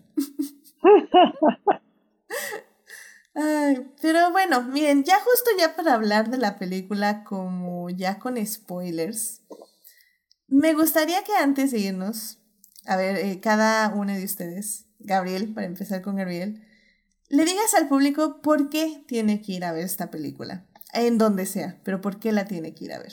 Si a mí me dijeras una razón por la que vale la pena ver la película, es una de las razones por las que Villanueva es uno de mis directores favoritos y es que yo creo que a nivel cinematográfico, o sea, al menos en lo visual, es uno de los directores que cuando lo veo en pantalla, no importa si es pantalla chica, mediana o en IMAX, es uno de los que me presentan las imágenes más vivas que he visto en la pantalla. O sea, cuando veo, por ejemplo, Villanueva, las películas de Villanueva, eh, incluso las películas que menos me han gustado, hay no puedo dejar de ver lo que veo en la pantalla. O sea, es francamente hermoso y siento que es alguien que se da cuenta de la importancia de la fotografía y le saca una maravillosa un maravilloso trabajo a los este a cada un a cada fotograma. Por ejemplo, una escena que bueno, ligero spoiler, la escena de cuando aparece la Benny Gesserit llegar a la a, la, a, ver a, a, a Paula Trade, la escena, la manera como maneja el movimiento de luces y la manera como las mujeres estas todas cubiertas de negro van caminando frente a la pantalla, es simplemente tan, aunque es una imagen muy oscura, es tan hermosa que es así de que me quedaba wow, o sea, no podía dejar de verlo. Independientemente, o sea, yo soy fan de Dune, me encanta toda la cuestión de la intriga, me encantó, me encanta todo el elemento muy del intriga que hay detrás de toda la trama de la película, cómo se va construyendo tan descaradamente, aunque no con tanta en, aunque suene extraño porque la novela es pura exposición, todas esas escenas, pero o sea, independientemente de que todo eso me gustó, me gusta, de por sí me iba a gustar, era ver Villeneuve siendo Villeneuve es la verdad, me encanta. Claro que debo decir que creo que soy una de las únicas personas que ha visto más de tres veces la de su versión de Blade Lawyers. Así que soy fan. Yo la vi nada dos veces y sí la vería otra tercera vez, así que no te preocupes. Sí, dos o tres. Pero hay que estar en un mood para ver Blade Runner. Es que creo que hay que estar en un mood para ver cualquier película de este director. O sea, no, no es como que, ay, mira, el sol está en lo alto, este, me encanta, voy a ver a Rival. O sea, no. tienes que estar así como, como en un mood muy, muy específico, en general, en todas sus películas. Y, y creo que por eso es uno de los mejores directores que tenemos ahorita en este momento, porque, wow, o sea, escena por escena. Pero bueno, todavía no, no es mi parte. Entonces, este, pues Melvin, ¿por qué el público tiene que ver Don? Pues aquí inserte meme de Tarkovsky con el cinema poético, no me acuerdo cómo va, pero es que es que es eso, es, es, es, poesía. Este, ahora sí que yo podría decir, esto es cine, ¿no? Este, sea, esto no lo vas a ver en otro, eh, de otra manera y, y ya tiene, bueno, en todas, ¿no? Pero acá, acá yo siento que es como más un, justo un lenguaje cinematográfico más puro, o sea, porque justo de narrativa, pues, no quiero decir se queda corto porque suena medio feo, pero, pero sí sé que es como no, no es lo importante y se ve que nos puede transmitir muchas cosas a través de la imagen y se nota, o sea, sí tiene una percepción muy buena de decir, ok, yo como director quiero hacer o sea, estoy hablando de una ópera espacial y por lo tanto mi primer formato es el IMAX. Y cuando lo ves en el IMAX, dices, ah, ok, ah, se entiende, ¿no? O sea, te quiere hacer sentir pequeño, ¿no? Y por eso estas estructuras gigantescas, o sea, a mí hay, hay como varias escenas que me volaron la cabeza. Una de ellas fue justo cuando llegan a Rakis en estas naves gigantescas y, ellos se ven como pequeñitos y entonces ves la inmensidad del desierto, pero también ves como todo este avance tecnológico que existe en ese futuro de estas naves gigantescas, ¿no? Y, y sí te, te, hace sentir pequeño, ¿no? Y, y, por eso creo que este es como, eh, o sea, eh, es como uso de imagen y sonido más puro, ¿no? Porque te quiere hacerte sentir algo, quiere hacerte sentir que estás ahí en Dune. Y, creo que por eso vale la pena ver este tipo de peli, ¿no? O sea, y se siente muy Villeneuve esto, ¿no? O sea, yo sí constantemente regresaba a Blade Runner y a Rival, ¿no? Así como decir, ok, todo este camino llegó hasta acá, incluso Sicario, ¿no? Este, mucho fue así como, órale, ¿cómo pasas del desierto de México al desierto de Dune, ¿no? Y, y, neta está muy cabrón este director, ¿no? O sea, creo que es de los directores ahorita que, que hay que ver, ¿no? Y creo que por eso vale la pena verla, porque es como todo un espectáculo. Amén, amén. Monse, ¿por qué tiene que ver el público esta película? Creo que ya dieron las eh, razones más cinematográficas, ¿no? O sea, vamos a verla eh, por el espectáculo visual, porque estamos ante probablemente uno de los mejores directores de, de los tiempos modernos pero gente, si todo eso no les llama la atención, vayan aunque sea a verlo por el taco de ojo. O sea, estamos hablando de una película con Oscar Isaac, con Rebecca Ferguson, con Jason Momoa, con ah. Timothy Chalamet, con chispazos cada que parpadeas de Zendaya. ¿ok? Eh, eh, sí, cierto, iba a decir eso. eso también, porque al público, este, en general hoy en día, este, aunque les guste hacerlo ver como algo malo, nos encantan ver las las franquicias y nos hemos estado entrenando por años con Harry Potter, con El Señor de los Anillos, con The Hunger Games. Esta es una nueva franquicia y nos encanta ir y precisamente que nos dejen con este gancho como nos pasó ya con eh, hace 20 años con El Señor de los Anillos, que yo recuerdo eh, mucha gente estaba así como, ¿por qué se termina así? No sé qué, y el siguiente año, ah, por eso se terminó así.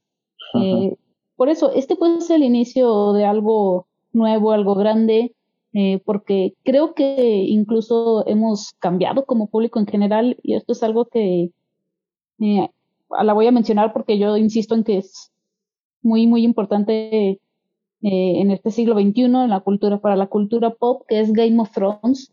Que si pudimos aguantar Game of Thrones, creo que nos entrenó para esta, esta nueva saga.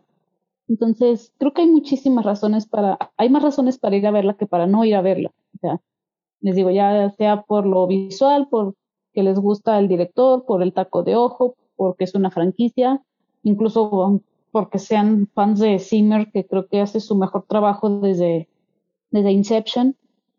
Sí, sí hay muchas razones para ir a verla. Excelente. Sí, eso, eso, iba a decir, eso me faltó. Pero spoiler alert, entonces tapese los oídos. Pero, wow, es, es, es, o sea, casi muchas escenas son como cuadros así en sí mismo.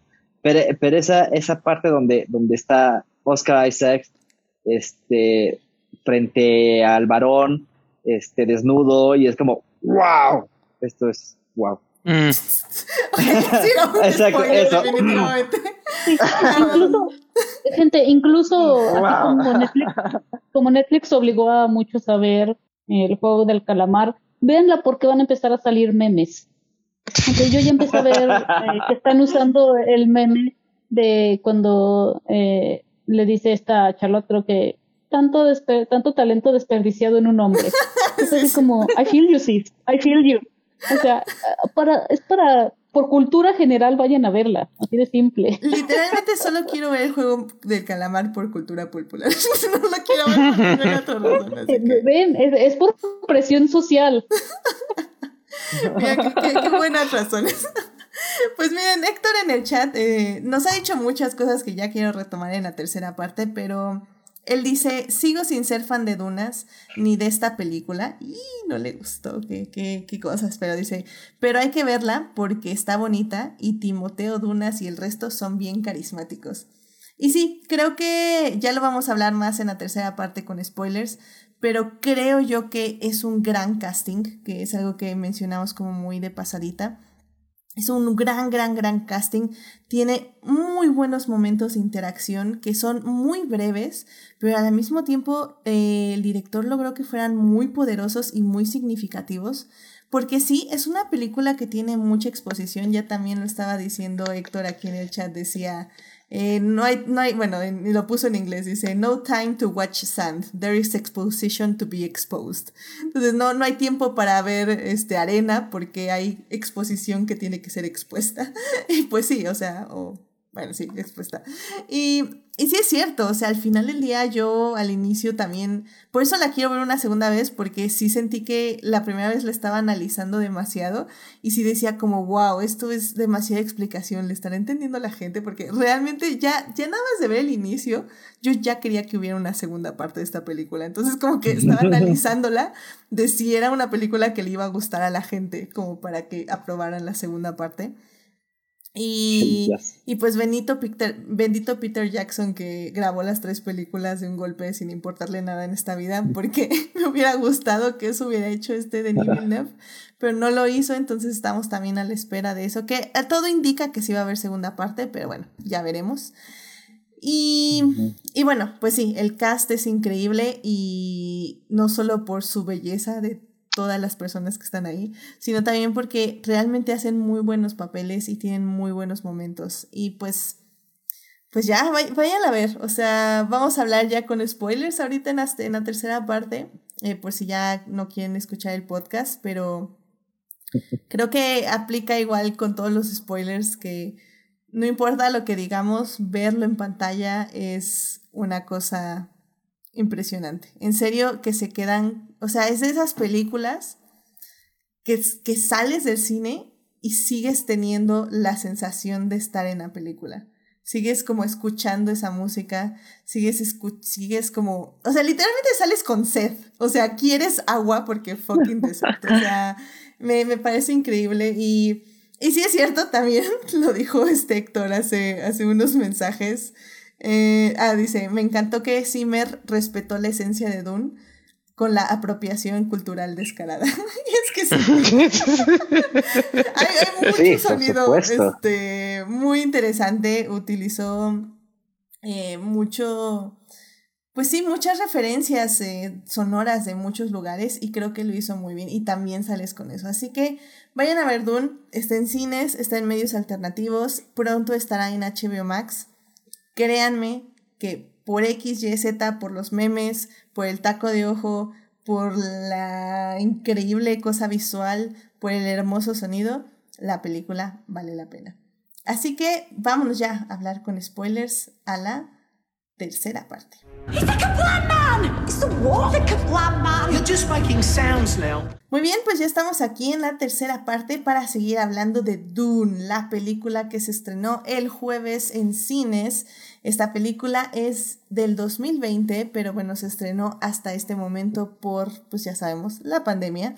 Y bueno, está dirigida por Denis Villeneuve, que este director que aquí amamos con la intensidad de mil soles.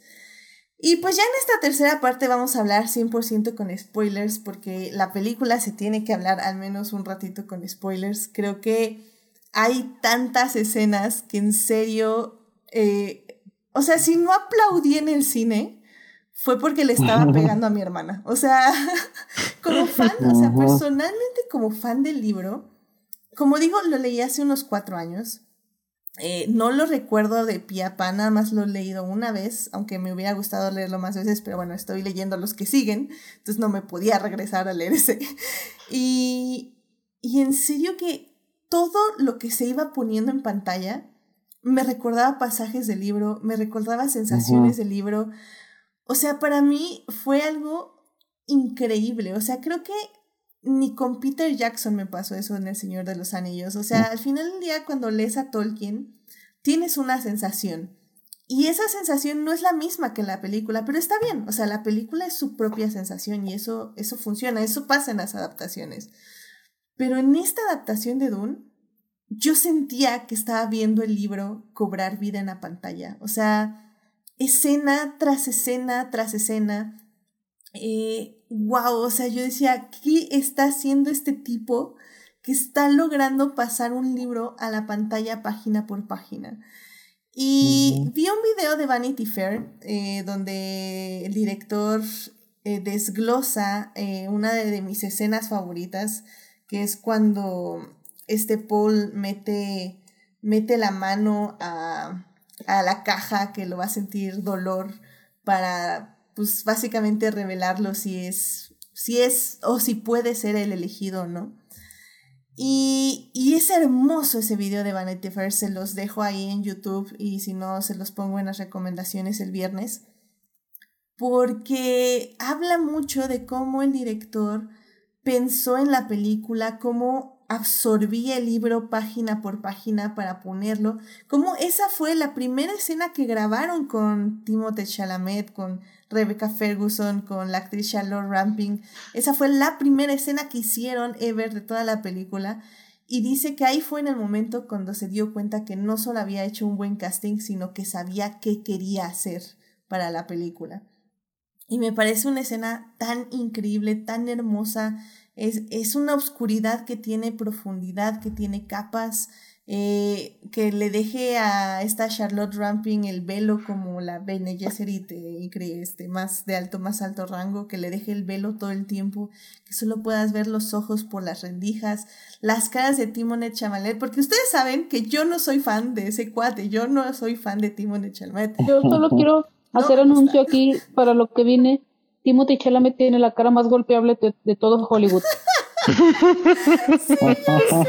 Y es que a mí, igual a mí no me cae bien, no me gusta el tipo y creo que es uh -huh. el perfecto actor para ser Paul Atreides, porque Paul Atreides, el personaje principal de esta película, es eso, es un niño que quieres golpear, pero que tiene estos momentos como de lucidez y al mismo tiempo uh -huh. quieres abrazar y luego lo quieres volver a golpear porque es un idiota. No, no sé, o sea, tiene la exacta energía que necesitaba Paul Atreides.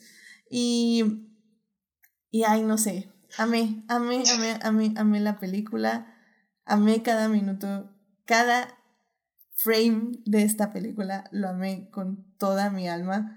y, y no sé, me la quiero inyectar a las venas.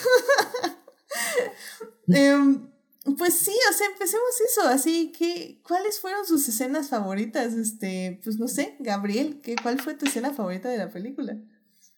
Bueno, yo ya comenté, voy a comentar algunas de mis escenas favoritas. Eh, por un lado ya comenté la de la, la de la llegada de las Bene Gesserit. O sea, es una escena que me pareció wow. Pero este, o sea, me encantó eso, me encantó la escena donde muestra toda la, la escena donde muestra la, la nave. Me encantó esa escena, o sea, me encantaron todas las escenas espaciales, la del mero principio. Me o sea, me encanta, me encanta que el diseño de la nave sea tan alienígena, o sea, nada tan bonito, sofisticado, o sea, naves redondas, como que diseños así que no exactamente simple, pero que no es como que diga, oh, wow, o sea, no es como lo que tradicionalmente te atrae en una novela. Pero ¿sabes cuáles son para mí una de las escenas que más curiosidad tenía yo y que a mí me agradó? Fueron las escenas de- donde aparecen todos los Harkonnens. Eh, porque para los que no lo saben, los Harkonnen son como los villanos del primer libro de la saga. Y sin embargo, cuando empezó la antes de ver la película, era como el personaje que más duda tenía cómo lo iban a adaptar. Porque el varón Vladimir Harkonnen es uno de los villanos por antonomasia de la ciencia ficción. Y es, sin embargo, tan villano que es caricaturesco. O sea, es el Frank Herbert quiso meter todos los aspectos más negativos que pudo imaginar en un solo personaje. Entonces tenemos a alguien obeso, tan obeso que no puede mover, entonces necesita un cinturón de gravedad. Es alguien, este, o sea, en la novela es además un pedófilo, es en un, este, es una persona así que le encanta ser malvado. Su mentat, mentat son las computadoras humanas que no explicamos porque hay que explicar lo que es la yihad butleriana y creo que eso se lleva un podcast. Sí, ¿no? Pero este, pero el chiste es que hasta sus mentas son así de "Guajajaja", y no sé qué. Entonces yo tenía la duda cómo iban a adaptar eso porque hay, e- es una de las cosas que eh, los Harkonnen son villanos, fantásticos villanos, pero que yo siento que son, no son tan fáciles de adaptar, porque por ejemplo, la miniserie me acuerdo que hizo un muy buen trabajo, pero le dañaba mucho los, la, la falta de calidad a lo mucho que envejecieron los efectos especiales. Pero en cambio, la de David Lynch, los Harkonnen son caricaturas, o sea, sí, son, son básicamente Ay, no. Ajá. Entonces, y incluso la miniserie también raya un poco en el aspecto caricaturesco, que es inevitable porque el del propio libro es caricaturesco. Entonces quería ver cómo van a adaptar los Harkonnens. Y me gustó cómo adaptaron los Harkonnens. Porque lo que hicieron aquí Villanueva y su equipo es darle un cierto aire de volverlo como el coronel Kurtz de Apocalipsis ahora, como un poco como esta bestia incontrolable, así metódica. Entonces, él sale muy poco, pero me agrada de que sigue siendo ese, sigue siendo un villano calculador. Entonces es como que dices, creo que no sale ni 10 minutos en toda la película, el varón Harkonnen y el resto de la, el varón Harkonnen y su pandilla, pero me gusta cómo los muestra, sobre todo con ese, con esa arquitectura tan brutalista, creo que es el estilo que tiene, una estructura muy simple, muy funcional. Este, me encanta que todos los Harkonnens tienen así una, están todos con un mismo estilo, o sea, creo que todos, este, no, no hay sensación de individualidad entre los Harkonnens. Y me gusta que es algo que me hubiera gustado que explorasen más, pero que pues me gustó que al menos lo dieran a entender, que el varón Harkonnen volvió la misión en su vida destruir a los a sus enemigos y cuando finalmente lo logra, lo primero que piensa es, bueno, ahora necesito beneficios económicos, porque todo esto me costó una fortuna y necesito que tú me ayudes a recuperar esto. Es como me gusta, incluso me gusta que aunque retoman un poco lo del cinturón de gravedad a la Lynch, porque en la novela original el varón Harkonnen solo flota porque está muy gordo para caminar. No es un globo así que va volando.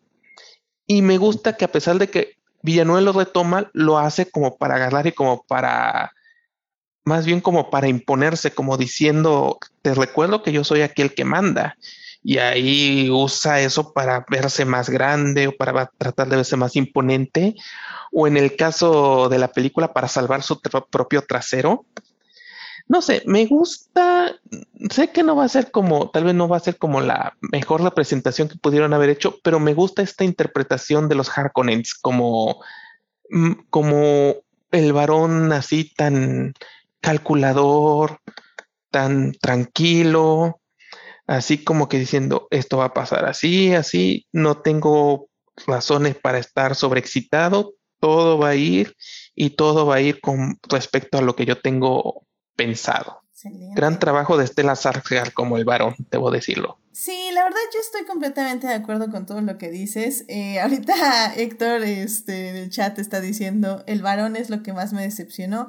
Es el tipo de villano que Palpatine le diría, bájale dos rayitas a tu drama, compa. Y yo creo que Héctor opina eso porque no ha visto la adaptación de Lynch. Si no, Pero no, ¿eh? yo, yo estoy más de acuerdo contigo, Gabriel. Definitivamente creo que ah, se siente, salen muy poco, o sea, la verdad me sorprendió lo poco que salen los villanos en esta película, pero al mismo tiempo creo que, como, como mencionaba antes, o sea, Villeneuve dice, o sea, aprovecha cada segundo de pantalla y y se nota que son personas horribles y que son personas, este, como dices, por la arquitectura, por la ambientación, etc., etc., ¿no? Personas feas. Entonces, sí, eh, definitivamente también fue una de las cosas que me gustaron mucho de la cinta. Eh, Melvin, pues una, una escena que quieras compartir que te haya volado la cabeza de esta película. La de, o sea, la de Oscar Isaacs, que ya la mencioné. toda esa parte, pero toda esa parte y justo complementando, porque ahí los Harkonnen se ven como villanos, villanos, ¿no? Y se ve como la impotencia de, de Leto contra el varón, ¿no? O sea, que ya lo tiene dominado. Y este, es como muy fuerte esa escena. Y al mismo tiempo bastante hermosa, ¿no? Creo que no, no hay plano feo en, en esa película. Otra que me gustó mucho fue justo cuando llegan a, este, al planeta, a Rakis, este, hay como toda esta celebración gigante y todo, y luego y se encierran, ¿no? En, en, en, esta parte donde procesan la especie y todo eso, y es como todo desierto, todo, o sea, está esta mega estructura, pero están como muy solos y sientes la soledad ahí atrapados en medio del desierto y ellos como que no saben qué están haciendo ahí, realmente nada más pues, les tocó y ya. Entonces, no sé, o sea, si, si me queda con una escena sería esa, donde está la de Oscar Isaac y con el varón. Eh, los, porque los carcones me gustó cómo los representaron y todo. Y también tenía mucha curiosidad de cómo iban a ser los estos sarducas, sarducas, los sarducas, sarducas, ajá, que también justo como en esto de no caer como en, eh, en, lo caricaturesco y así. Y creo que, creo que funcionaron muy bien. Me quedo con ganas de ver más. Y, y si esto es, el ejército, tengo mucha más curiosidad de, de, llegar a ver al emperador. ¿no? Creo que eso va a ser fascinante. Pero me gustó cómo, cómo lo representaron acá. Lo que todavía no me ha terminado de sorprender, y creo que porque no lo mostraron todo, son los gusanos de arena. Creo que todavía no los hemos visto en todo su esplendor. Y, está bien porque es la primera parte, pero creo que todavía falta ahí explorar bien el poder de, de Shade Hulu. Ay, pero, o sea, las escenas donde salen son impresionantes. O sea, es muy bueno, sí, ya sé. O sea, la primera. Todavía pueden ir más. La primera cuando van a rescatar a los mineros. Sí, sí, sí. Esa es la primera donde sale, ¿no? Sí, esa es la primera. Yo me quedé mucho con ganas de ver cómo los montaban. No manches, yo Tenemos así- un guiño al final, pero eh. No, no, yo, necesito más. yo estaba que me moría porque literalmente ven que, ahorita no me acuerdo su nombre, pero que es la jardinera o cómo se llama, la, la que cuida. ah, sí, esa, Sí. ajá, sí, Ajá. la, la- no, no sé, no me acuerdo, ajá. Sí, bueno, ella. El, ¿Cómo- la cómo cuidadora ahí, cuidadora, ajá. ajá. Ven que, que No le dice, sé. ah, sí, yo me voy así. Y cuando saca Sí, yo dije, conozco el de. yo dije, ah, sí, Así, literalmente. Ya sé, yo también. Y la sacudí y le dije, no manches, ¿qué te pasa? Le digo, no, va va a estar increíble. ¡Pum! La atraviesan y yo, ¡no! Yo también ese fue un momento de no, o sea, justo, ¿no? Porque ya conocemos los libros, ya sabemos qué va a pasar. Ya Ya, dijimos, sé. este es el momento. Y, dicen, y Villeneuve dice, no, todavía no. Todavía no. Y yo así como, no. Pero le regalo un cachito al final. Sí, sí, sí, pero no, no. A mí yo me moría por ver eso. O sea, me, me da. Yo también, yo este, también, me- tenía muchas ganas de verlo. Ah, Héctor nos dice que se llama Kiet Lines, ¿cierto? Kiet Lines. Ajá, ajá. Y no manchen, yo me, me dolió esa muerte, pero también, por ejemplo, Sí. ese es otro gran momento de gusano. O sea, Ajá. cómo empieza a golpear la arena así para, para que venga y ya nada más se ve como. Uf, qué momento, sí, qué bello. Ajá, sí, sí, sí. No, no, no. yo, yo me, Ajá. yo la verdad me, me, me dolió porque yo sí esperaba ver una escena de, de jinete de gusanos. Yo- es, que, Todos, todos. es que creo que va a ser parte de cómo van a querer vender la secuela. Sí. Sí, sí, sí. Sí, que justo eso ya lo, lo tocamos eh, ahorita en unos minutos, porque ahí tengo unos comentarios de Héctor que sí son bastante certeros. Pero, y, y nada más, justo para terminar tu comentario, Marin, eh, creo que Oscar, Oscar Isaac, que es un gran actor, sinceramente, y creo que lo demuestra una y otra vez en todas las películas, series que hace, eh, me encantó como el duque. O sea, Le metió este aire como carismático, como cercano, pero al mismo tiempo como una persona en poder que sufre, pero al mismo tiempo que ama a su hijo y que haría cualquier cosa por él. O sea, esa escena que tienen de la plática en, el en los cementerios que, que, o sea, literalmente Uy. casi lloro, o sea, fue así como, what the fuck is happening? de que le dice, no, es que, ok, si tú no quieres ser rey, vale, o sea, ya lo único que, ya hiciste lo único que tienes que hacer, que ser mi hijo. Y yo así, "Ay, pero ¿por qué? que O tiene sea- momentos brillantes, o sea, toda la parte cuando están eh, eh, en Arrakis y ve que no le va a dar la vida para, para hacer sus planes y ves cómo sufre y yo digo, no, no, no, sí, sí vas a poder, sí vas a poder, Ya tú sé. confía en ti mismo. Te duele porque, pues bueno, uno que ya leyó el libro ya sabía, ¿no? Entonces. Sí, ya sé, no. Y- y, digo. ¿recuerdan cuando hablábamos de la película y que decíamos, no, Oscar Isaac va a salir tres segundos y ya? Y Ujú. tomen la barbón que salió toda la película.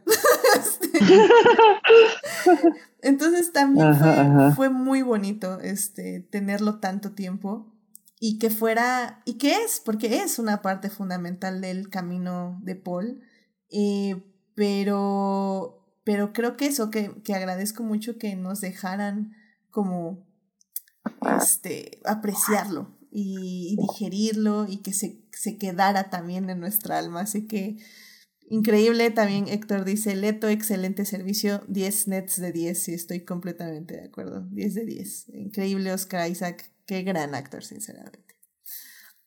Monse, escena favorita, por favor, adelante. No voy a elegir una escena, la verdad, sino lo voy a abarcar. Todo lo que tuvo que ver con Lady Jessica para mí fue de wow, quiero ver más a esta mujer. Qué manera de, de tener presencia en pantalla de Rebecca Ferguson. En todo momento quería saber más de ella. Es un personaje eh, que es misterioso porque realmente eh, no sabes, incluso cuando tiene esta discusión con, con el varón que ya mencionaba, ¿no? De Oscar Isaac, eh, de que, bueno, y tú lo protegerías y no sé qué, o sea, realmente ves en ella así como de, ah, caray, o sea, puedo confiar en ella, si tiene algo, alguna intenciones ocultas. Eh, creo que me pareció el mejor personaje de, de la película, entonces sí yo digo, no me voy por una escena, sino con todo lo que abarca ella. E incluso sentí esa, ese, instinto, ese instinto maternal que tiene, ¿no? Cuando está, cuando los tienen esposados y que le dice a, al Timoteo así de, pues vas, todo esto. Eh, me gustó, digo, en su papel de, de madre, de esposa, de, de Lady Jessica cuando lo lleva con, con la madre superiora. O sea, todo, todo, todo lo que tuvo que ver con ella, yo decía, wow, quiero ver más de ella. Por favor, si todas las tres horas son ella hablando a señas, no, no me voy a oponer. Completamente de acuerdo. Y es que también es eso algo que me gustó muchísimo de la película, los diferentes lenguajes que se hablaban eh, para que se comunicaran entre las diferentes personas que había ahí. O sea, creo que hay un lenguaje ahí con el, con el doctor, que no sé qué sea, pero bueno, es, es una forma en que habló el doctor con Paul, y luego el lenguaje a señas, y luego tienes lo de los Arducan, y, o sea, eso es increíble.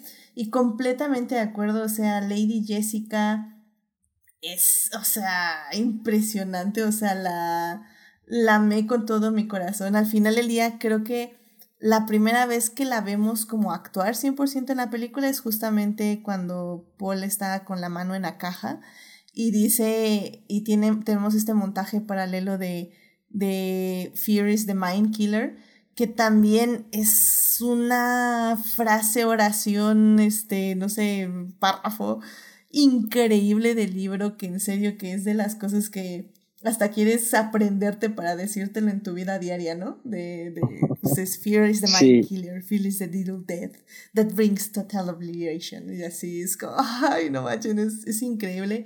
Y no, y la amo completamente.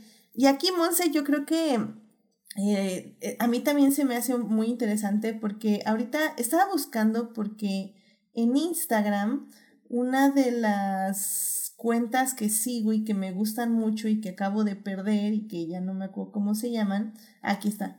Es Cine. Cinemeter. Cinemater. Cinemater. Bueno, hicieron un análisis eh, sobre Dune eh, y sus mujeres. Y, y me gustó mucho porque sí tenía como un punto interesante. Que es que evidentemente eh, las mujeres en Dune son. están bien escritas creo que tienen una buena dimensión, tienen buenas dimensiones, eh, sí tienen unos roles, sí tienen, tienen unos roles muy específicos, sí es cierto, pero no son los roles específicos como de cualquier película de fantasía o de ciencia ficción, ¿no? Pero definitivamente eh, lo que dice ahí este Cinemater, que es en su post de Hablemos sobre Dune y sus mujeres, dice que efectivamente sí son interesantes, pero que siguen siendo mujeres vistas desde el male gaze, ¿no? Desde la perspectiva de un hombre que al final del día no se pueden desarrollar completamente. No sé tú, tú qué opines de las mujeres de Dune, Monse. Creo que Monse tiene problemas técnicos, pero tú, Gabriel, ibas a comentar algo al respecto. Sí, yo creo que es una, creo que hay aspectos donde se nota que Dune es una serie que fue escrita en los, en los 50 o bueno, más bien se empezó a escribir desde los 50 y se publicó en los 60 y uno de esos aspectos es el manejo de las mujeres. O sea, eh, no hay que negarlo. Las Benny Gesserit al final de cuentas se muestra como una especie de hermandad que manipula a los hombres debajo de las sombras, que son las que tienen el verdadero control sobre todo. Entiendo como que, como que entiendo que Herbert quería, en cierta manera, quiero pensar que Herbert quería darle un poco de sabor a la idea de que las de, de las mujeres como una fuerza política, pero si consideramos que al final del día querían crear un hombre que fuera el, la perfección sobre todos, digamos que se hace poco a poco claro que al final del día sigue siendo una obra de su momento y que sí, o sea, yo creo que sí es una yo creo al menos que es una crítica válida. Que claro que hay que aclarar que también hay que, que se matiza un poco, sobre todo cuando ya se toma en consideración lo que sigue después en el resto de las novelas de Dune. Pero sí, yo creo que sí es, a mí me parece que es una crítica válida a la novela en general. Eso y, y la descarada apropiación cultural. Sí, que también vi muchas críticas al respecto, que bueno, ya sabemos que para críticas este, sobran en el Internet, ¿no? Pero creo que sí son válidas, o sea, creo que al final del día sí la gente estaba esperando un poquito más de representación de actores y actrices eh, de, con rasgos de Medio Oriente, que se les llama mi, Mía o algo así, mi, mi, ahorita no me acuerdo cuál es el acrónimo que se usa, ahorita lo busco, pero sí querían como más representación de personas de Medio Oriente, este, o con rasgos de Medio Oriente, que creo que más bien eso es lo que viene en la segunda película, como que en esta parte fueron más como la casa Harkonnen, la casa Atreides, que también, digamos que también es, eh, tiene un reparto bastante variado de etnicidades, pero eh, la representación de Medio Oriente creo que viene más en la segunda parte, así que pues, pues bueno, eh, al final del día yo pienso que fue una buena película en aspecto de representación. Vi mucha gente, de, ahora sí que del espacio había un poco de todo y también me gustó mucho los lenguajes y, que se utilizan en la película. Y bueno, justamente ya hablando un poco del final, Héctor nos estaba comentando en el chat hace ratito, decía que... Espérenme, es que aquí lo tenía en el chat. Ah, ok. Justamente cuando hablábamos de que nos sorprendió que por qué cortaron ahí la película, Héctor decía que hasta eso es el punto más natural de hacerlo. A partir de ahí tienen que introducirse propiamente a los Fremen y a su cultura. Y en ese aspecto estoy completamente de acuerdo. O sea, al final del día creo que al entrar a ver la película no pensé, o sea, no entré pensando dónde la cortará Denis Villeneuve, sino como que seguía y seguía y seguía y decía, bueno, qué fregados, hasta dónde va a llegar. Ya que termina la película, salgo del cine y lo reflexiono un poco más, sí me pareció el momento perfecto para, para cortar una película, porque es el siguiente punto de la aventura. Eh, ahora sí que ya tuvimos a, a Paul, que básicamente vimos cómo era su vida antes de Arrakis, cómo empezó siendo su vida en Arrakis y cómo básicamente pierde todo, ¿no? Pierde a su padre, pierde a su casa, pierde a sus soldados, pierde a su fiel amigo Jason Momoa, que también, por cierto, gran momento lloré porque Jason Momoa se sacrificó. Y, y, creo que también armaron una muy bonita amistad con Paul. Creo que estuvo excelente ahí como armaron esa dinámica con esos tres abrazos de oso que le dio este Jason Momoa a este Timothée Chalamet. Ya yo decía, ya, se, se aman, se quieren, este, es como un hijo para él, no lo puedo creer. Y, y bueno, y justamente ya que terminamos, termina la película de básicamente cortar todos los lazos que tiene Paul, excepto con su madre, llegamos con los Freemen. Entonces es, creo que sí era un punto natural, porque justamente es como, ah, en la segunda parte ya va a estar con estos cuates y le van a enseñar a, a este, a cabalgar en, en gusanos. ¡Wow! Entonces sí, ya quiero ver la segunda parte. Entonces, en ese aspecto sí entiendo por qué se corta ahí la película, pero sí también creo que justifico un poco las críticas que hay muchas personas que no les gustó la película porque dicen que no pasa nada. Y creo que en ese aspecto sí tienen un poco de razón porque la película es una introducción de dos horas y media, o sea, no hay un desarrollo de personajes per se, ¿saben? Hay un inicio de desarrollo, pero no hay un desarrollo como, como tal. Pero luego pienso como en El Señor de los Anillos y luego digo, bueno, pero el Señor de los Anillos también la primera parte no tuvo un desarrollo como tal. Tal vez sí nos engañan un poquito más, porque sí también Frodo tiene que cambiar de estar en, en The Shire y como que cambiar este Frodo de yo quiero llevar el anillo y luego tiene que elegir eh, separarse de todos sus compañeros de la comunidad del anillo para ir él solo a, a Mordor. Pero bueno, pues, o sea, no, no sé, no sé, tengo como este conflicto interior, no sé qué opinen ustedes. Fíjate que yo también lo sentí, o sea, a pesar de haber leído el libro, como una, o sea, que esto funciona como una gran introducción. está pensado así. que no me molesta, pero Sí, no, a mí tampoco pues me molesta. sí, en- Ujú. o sea, hay que entender que esta es la primera parte de toda una mitología que probablemente pueda haber. De hecho, esta, yo me atrevería a decir que no puedo juzgar también esta película sin ver la segunda parte. O sea, así en, en ese calibre, Sí, ¿no? yo también, o sea, siento, dije, esta no va, o sea, funciona, pero va a funcionar más cuando salga la segunda y entonces ya veas como toda una primera parte. Ya veas todo. Es, es que creo que, es que al final de cuentas, creo que ya todos tienen toda la razón. Esto es un prólogo. Es un prólogo de dos horas y media para la trama. Y es un punto que la verdad es como que dice, es, es en este momento donde realmente tienes que ver cuál va a ser el clima de esa historia.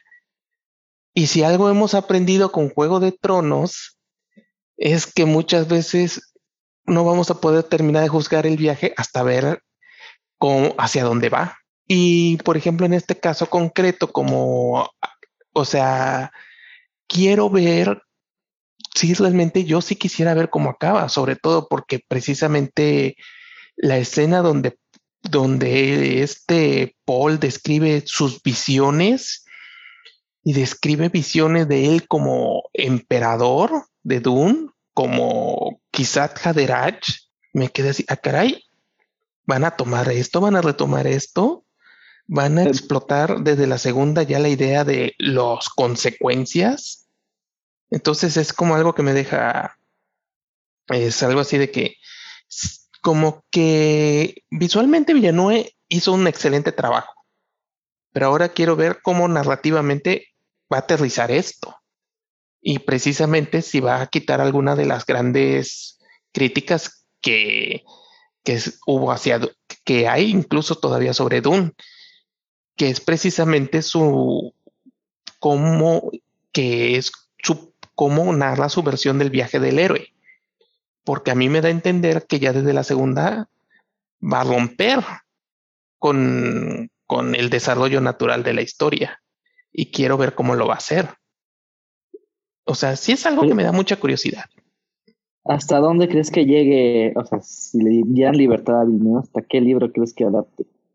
Sinceramente no creo que llegue más allá de retomar algunos elementos de, o sea, a lo mejor creo que solo va a llegar hasta el segundo libro, tal vez el tercero, la trilogía original de Frank Herbert, porque con una sinceridad enorme no veo, no veo, no veo, o sea, lo juro, con, lo digo con to- toda sinceridad, no me imagino a nadie intentando adaptar Dios Emperador de Doom. Uf, uf, uf. Yo sé. Y de ahí O sea- síguele a los otros, ¿no? O sea, o sea, nada más, o sea, nada más pensar en la imagen de Dios emperador de un adaptado, agarro y agarro y me digo, no, no, no, no, no, no, no, esto no, no, esto no, o sea, eh, eh, eh, es, es que hay que tomar en cuenta esto. La segunda y tercera novela de Frank Herbert son raras. Mesías son y. Children. Este, lo que es Mesías y Children Children, ajá. Ajá, son raras, pero Sí. siguen siendo novelas. A partir de Dios Emperador Sí. de Dune, no sé qué es eso. ¿Qué es? Que, ajá, justo, justo por eso, o sea, regreso a lo que comentaba, o sea, tú no es como de estas obras que dices, no se va a poder adaptar.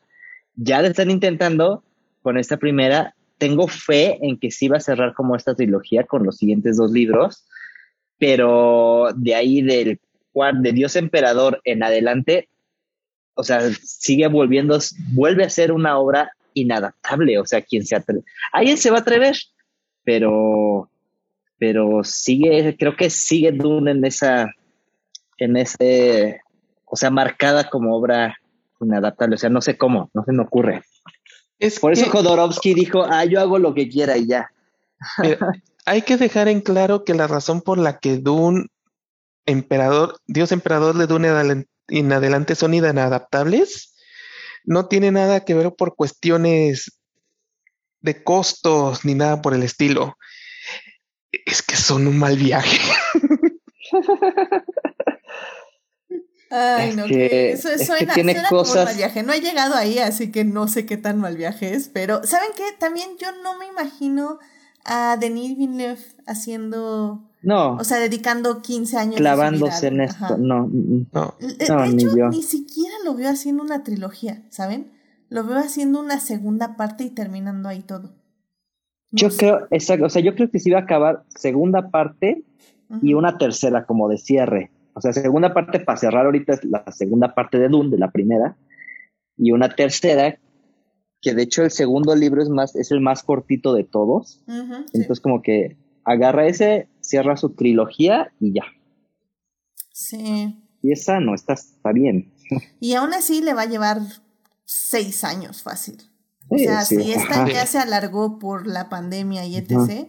Y la siguiente sale que les gusta en dos años, tres tal vez. Este, uf, o sea, sí le va a tomar su tiempo, quieran o no, también. Sí. Sí. Y, y bueno, ya como para terminar, este, por cierto, Monse eh, está lloviendo y se le fue completamente el internet, Ah. así que ya Mm, se con razón. retirar.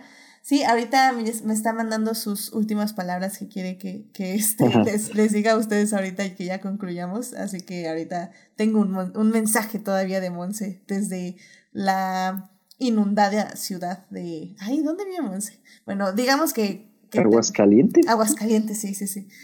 Pero bueno, iba, iba a mantener en, en anonimato su locación, pero bueno, ya Meli la, la reveló, así que ni modo. Pero es que lo hiciste sonar así como que vive bien perdida.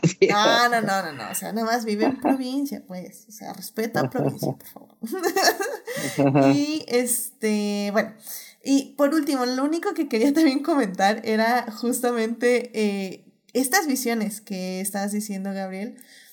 Creo yo que para mí es lo que le sobra a la película. Creo que tiene demasiadas visiones, o sea, ya sabemos, tenemos como la quinentava visión de, de Zendaya, ya entendí que es una persona importante para ti, pero sí cuando ya empiezas a, a tener las visiones de él como, como emperador o con, con este poder en la nave, en su planeta natal y todo eso, dije wow, dije wow y al mismo tiempo dije como, "Mm, no sé, o sea, como que también sentí que era una forma de, de vendernos la siguiente película, ¿sabes? Así como, como un próximamente en Dune parte 2 y visiones de Timothée Chalamet.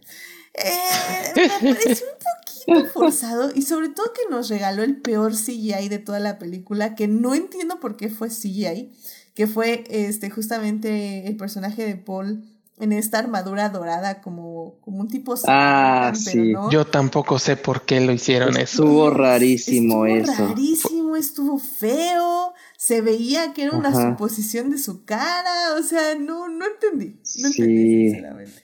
Es, eso es raro porque todos los efectos especiales de la película se ven fantásticos, pero ese se ve mal. Sí, ya sé qué onda. Ahí como que se les acabó el tiempo, no sé, dijeron, ya, sácala así, o sea, no, no sé. Métele, falta una visión más, métele. Ajá. Así, ahí sí yo dije, pero qué necesidad. y, y bueno, o sea, esa, esa creo que es mi única queja con la película, que fueron un poquito demasiadas visiones y esa visión final fue demasiado. O sea, no, no gracias. Es una visión, es que a mí me gusta más que nada por la cuestión temática, que es la cuestión de, ah, van a retomar uno de los aspectos que más me gusta de la saga, pero sí admito que sí puede ser así de, ahí ya va, ya, ya se alargó, ya. Por, es una película de dos horas y media al final de cuentas. Pues sí, pues, o sea, y como digo, es, es una queja leve, no, no es una queja, queja, pero, pero sí, ah, no sé, sentí un poquito forzada las visiones ya al final, o sea, creo Sí, que de repente menos visiones. cansaron. Sí, pero bueno, en fin, creo que ya con esto podemos cerrar el tema de Dune, porque evidentemente hay muchas cosas que discutir, muchísimos detalles que discutir, pero tal vez lo dejamos ya para una revisión más más adelante de la película ya con más spoilers. Esto creo que fue algo superficial para que vayan a ver la película, para que podamos hablar un poquito de ella. Y a ver, nada más como conclusiones de Monse. Eh, dice que escuchen el soundtrack con los audífonos bien puestos porque es una belleza, que es algo que sí ya hemos remarcado también. Eh, ya, yo, yo puse el soundtrack eh, como preparación para entrar al programa y no, me encantó, o sea, la verdad me gusta mucho el soundtrack. Y también dice Monse, dice, y Timonet Chama- Chalamet, todos hemos sonado con, todos hemos so- soñado con Zendaya, no eres especial, así que las, las visiones de Zendaya es como algo común en la población, así que eh, Chalamet no eres especial. Esas, esas son las palabras de Monse que nos tuvo que dejar por la terrible lluvia. Em, pues bueno, eh, Gabriel, conclusión de esta película de Dune, de, de tu experiencia viéndola. ¿Cuántas veces la vas a ver después de, de esta vez? Ya la vi dos veces. Eso. Es que me ayudó que tengo el, es que me ayudó que tengo el Max. Eh, ¿Qué puedo decir de Dune? Es una película que me gustó. Sé que no es, no es la mejor de Villeneuve en- a nivel personal, pero me gustó, me intrigó, quiero saber más. Espero que logre aterrizar la segunda parte. Si hay una cosa que, so- que sí realmente me encantaría es comprar. Olvídense del soundtrack, porque ese por fortuna se puede ver en YouTube. Me gustaría comprar el, un libro de arte del detrás de cámara de cómo se hizo los diseños de la película. Porque nada más el, porque está tan bien hecho todo eso. Ya es va a salir. como- sí, tengo que ver- tengo que verlo, leerlo. Sí. Es, es una, un recordatorio de cómo me, es un recordatorio de cómo es que Villanueva es uno de mis directores favoritos. Sí. Y de hecho sí han puesto partes de, del libro y también se ve que tuvieron un muy buen ambiente detrás de cámaras y que se, va- Ujú. se llevaban muy bien todos los actores y las actrices. Entonces tiene también muchas fotos de, de pues sí, de, de convivencia y de cómo, cómo se llevaban y todo. Se ve, se ve interesante también en ese aspecto. Así que lo estaremos esperando con ansias. Melvin, conclusión de la película. Ah, híjoles, no sé. este, hay- tengo muchas expectativas de lo que podría venir después.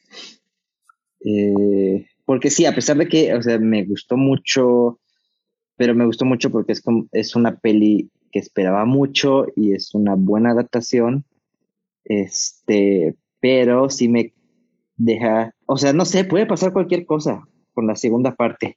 O, o, o se va muy por la segura o, o se vuela este, continuando explorando esto. Porque sí, justo, o sea, es muy buena, pero no sé si es la mejor de Villeneuve y, y creo que le apostó mucho a la segura en esta, entonces, no sé, cualquier cosa puede pasar, pero pues ahí estaremos.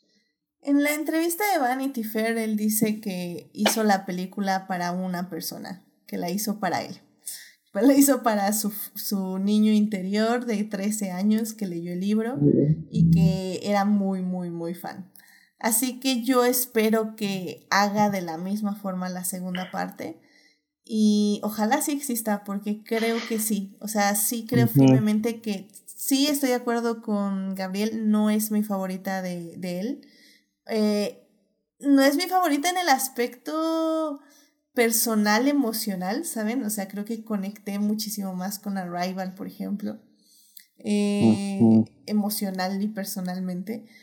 Pero sí realmente creo que Dune, esta película, necesita su complemento, necesita la parte 2 Sí. para poderla apreciar al 100%. Y ya con una parte 2, yo puedo determinar si esta saga, esta, estas dos películas o no sé, tres películas, si son tres películas, pueden quitar a Rival de mi corazón, porque realmente hay momentos que me gustaron muchísimo de esta película, o sea, la, cuando mata al Freeman, este, este Paul, toda esa... Es que, ¿saben qué? Siento que me gustó mucho cómo representa a Paul, o sea, cómo es este niño que tiene que madurar, pero al mismo tiempo tiene un destino que no quiere, porque, ufa, esa, y se nos olvidó mencionarlo, pero ese momento en la tienda, cuando están en el desierto, que ya está eh, este, con toda la especia ahí alrededor, y, y literalmente ve que justamente en lo que se va a convertir y dice, no, es que yo no me quiero convertir en eso, y le da ese miedo como pues no sé si es como un miedo ancestral de, del futuro, o sea, le da ese miedo existencialista del futuro, de lo que él ve, y cómo poco a poco lo va aceptando de cierta forma. Ah, se me hace tan triste, tan trágico, tan dun, que me encanta. Entonces, eh, y pues sí, también eso recordarle al público, este, que pues sí, no es una saga bonita, que bueno, que es algo que ya no discutimos porque ya, ya, ya se alargó un poco el podcast, este, pero no va a ser una saga bonita, o sea, creo que no sé eh, cómo la va a enfocar el director, pero al menos los libros creo que es más como una tragedia que otra cosa. Entonces, pues ya veremos cómo va eso acorde a, los tiempos y cómo le cae eso al público, porque Game of Thrones, que fue mencionada en este podcast, siento que eh, erróneamente intentaron que fuera una tragedia cuando no tenía que serlo, per se. O sea, sí tenía que serlo en ciertas líneas narrativas, pero no en todas las líneas narrativas. Y creo que eso fue lo que desconectó a la gente. Entonces espero que en Dune, o sea, recuerden, las tragedias, mientras sean bien manejadas y intencionales, funcionan. O sea, recordemos, por ejemplo, Mulan Rush, que hablamos de esta película aquí en el podcast. Este es una tragedia y funciona. Em, pero cuando tienes películas o series como Game of Thrones, donde hay que ver a un héroe, o tienes que ver al menos un héroe o heroína, y no das ninguna, es como, what the fuck. y la gente se saca de onda. Recordemos a la película que no debe ser nombrada, que me partió el corazón, de la que todavía no me he recuperado. También es una tragedia, aunque el innombrable, el que no debe ser nombrado, diga que es una película feliz. Es una fucking tragedia, te odio. Bueno, ya, respira, respira, respira. Este, entonces, tragedias, siento que a veces no les gusta al público, pero, pero bueno, no sé si tengan algo, algo rápido así que decir acerca de, de que Dune es una tragedia. ¿Creen que es, es una tragedia o nada más me estoy mal vagiando? Ah, no, sí, es una tragedia, por eso hay ocho libros ahí que... Es que sí, o sea, gran parte del encanto de Dune es que no es solo una tragedia en el sentido de que la tragedia, eh, una tragedia lo que pasa a la casa Trades, es una tragedia que tiene consecuencias intergalácticas donde todo el universo sufre y, y puede decir pues que, o sea, qué triste y todo eso, pero sos un cabrón, o sea, no solamente sufres tú, te llevaste el universo entero en tu tragedia. Ay, pero, pero vale la pena. O sea, en serio, no, no se desanimen por eso. Creo que como en todo, como dije bien, si una tragedia es bien contada, funciona y gusta. Simplemente no vas, no vamos a tener ese, ese final feliz, por decirlo de alguna forma. Pero ojalá, ojalá funcione, ojalá salga la segunda parte, ojalá esto sea una trilogía, si lo quiere así este de Villeneuve, si quiere que sean dos, que sean dos. Eh, pero pues ya veremos y obviamente estaremos aquí para hablar de ello, así que... ¡Ay! ¡Qué cosas! ¡Qué cosas! ¡Qué emoción! Pero bueno, pues ya, con esto ya nos despedimos porque ya se alargó. Justamente esta última sección se alargó mucho. Sí. que está bien porque ya teníamos que hablar de la película. Y bueno, pues qué, qué triste que Monse se tuvo que ir, o bueno, más bien eh, la, la, la sacaron, la sacó Tlaloc del podcast, así que bueno, eh, esperemos que eh, ya regrese muy pronto. Y pues muchísimas gracias Melvin y Gabriel por venir al programa. Este, Un Gabriel, placer. Muchísimas gracias por venir. ¿Dónde te puede Gracias. encontrar nuestro público? Eh, en Crónicas del Multiverso, los jueves a la medianoche. No siempre estoy, pero de vez en cuando aparezco. Excelente, muy bien. Melvin, muchísimas gracias por venir. ¿Dónde te puede encontrar nuestro público? Gracias. En redes sociales, arroba melpdj. Excelente. Y bueno, ya saben que Monse está ahí en Twitter como Monse Bernal, eh, para que la busquen y la sigan, que, que, siempre es muy, muy divertido tener a Monse en redes sociales, así que vayan a seguirla. Y bueno, pues ya saben, a mí me pueden encontrar en HT Idea, eh, donde cada vez hablo más de fanfics de Reylo, eh, de Hannibal y de Luis Hamilton, campeón de la Fórmula 1. Ya se viene la Fórmula 1 en México, así que, ¡oh, God! ¡Qué emoción! eh, tuve como muy buenas noticias hoy, así que... Ah, ya, estoy con toda la emoción del mundo para regresar a la Fórmula 1. Sí, a ver, a ver, a ver qué pasa, a ver qué pasa. ¡Uh, qué emoción! Entonces, bueno, este, suscríbanse al canal de YouTube y Twitch. Este, ya saben, en Twitch estamos en vivo los lunes a las 9.30 de la noche. Y en YouTube estamos como estrenos los miércoles en la mañana. Eh, los estoy poniendo a las 9 de la mañana para agarrarles en el desayuno más o menos. Digo, yo sé, yo, yo la verdad a esa hora me estoy levantando para que les miento, pero este, sé que la gente decente ya ha estado trabajando o terminando de desayunar, así que eh, lo estoy poniendo a esa hora para que nos acompañen ahí en el chat de YouTube para hablar otra vez de esta película, ¿por qué no? Y bueno, pues muchísimas gracias a quienes nos acompañaron en vivo en esta transmisión. Estuvo Julián García, estuvo Sofía, estuvo Kilomel. Eh, muchísimas gracias por acompañarnos. Y pues también estuvo Héctor Guerra ahí comentando eh, ávidamente en el chat. Muchísimas gracias por acompañarnos. También muchísimas gracias a quienes nos oyen durante la semana en Heartis, Spotify, Google Podcast, eh, Amazon Podcast, siempre se me olvida cómo se llaman esos. Y en iTunes. Este programa estará disponible ahí a partir del miércoles de la mañana. Eh, saludos a Juan Pablo Nevado, a Jesús Alfredo, a Joyce, a Fernando, a Jorge Arturo, a Jessica, a Simena, a Uriel y a Taco de Lechuga, que son parte del Team Diferidos. Muchísimas gracias por escuchar.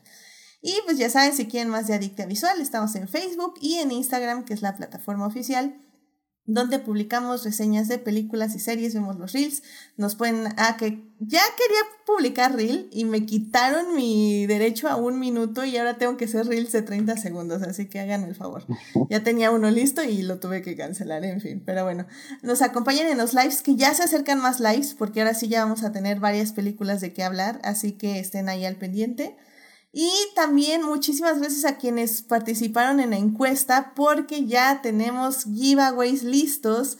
Ya nada más tengo que hacer los regalitos especiales. Ganó la serpiente y el totoro.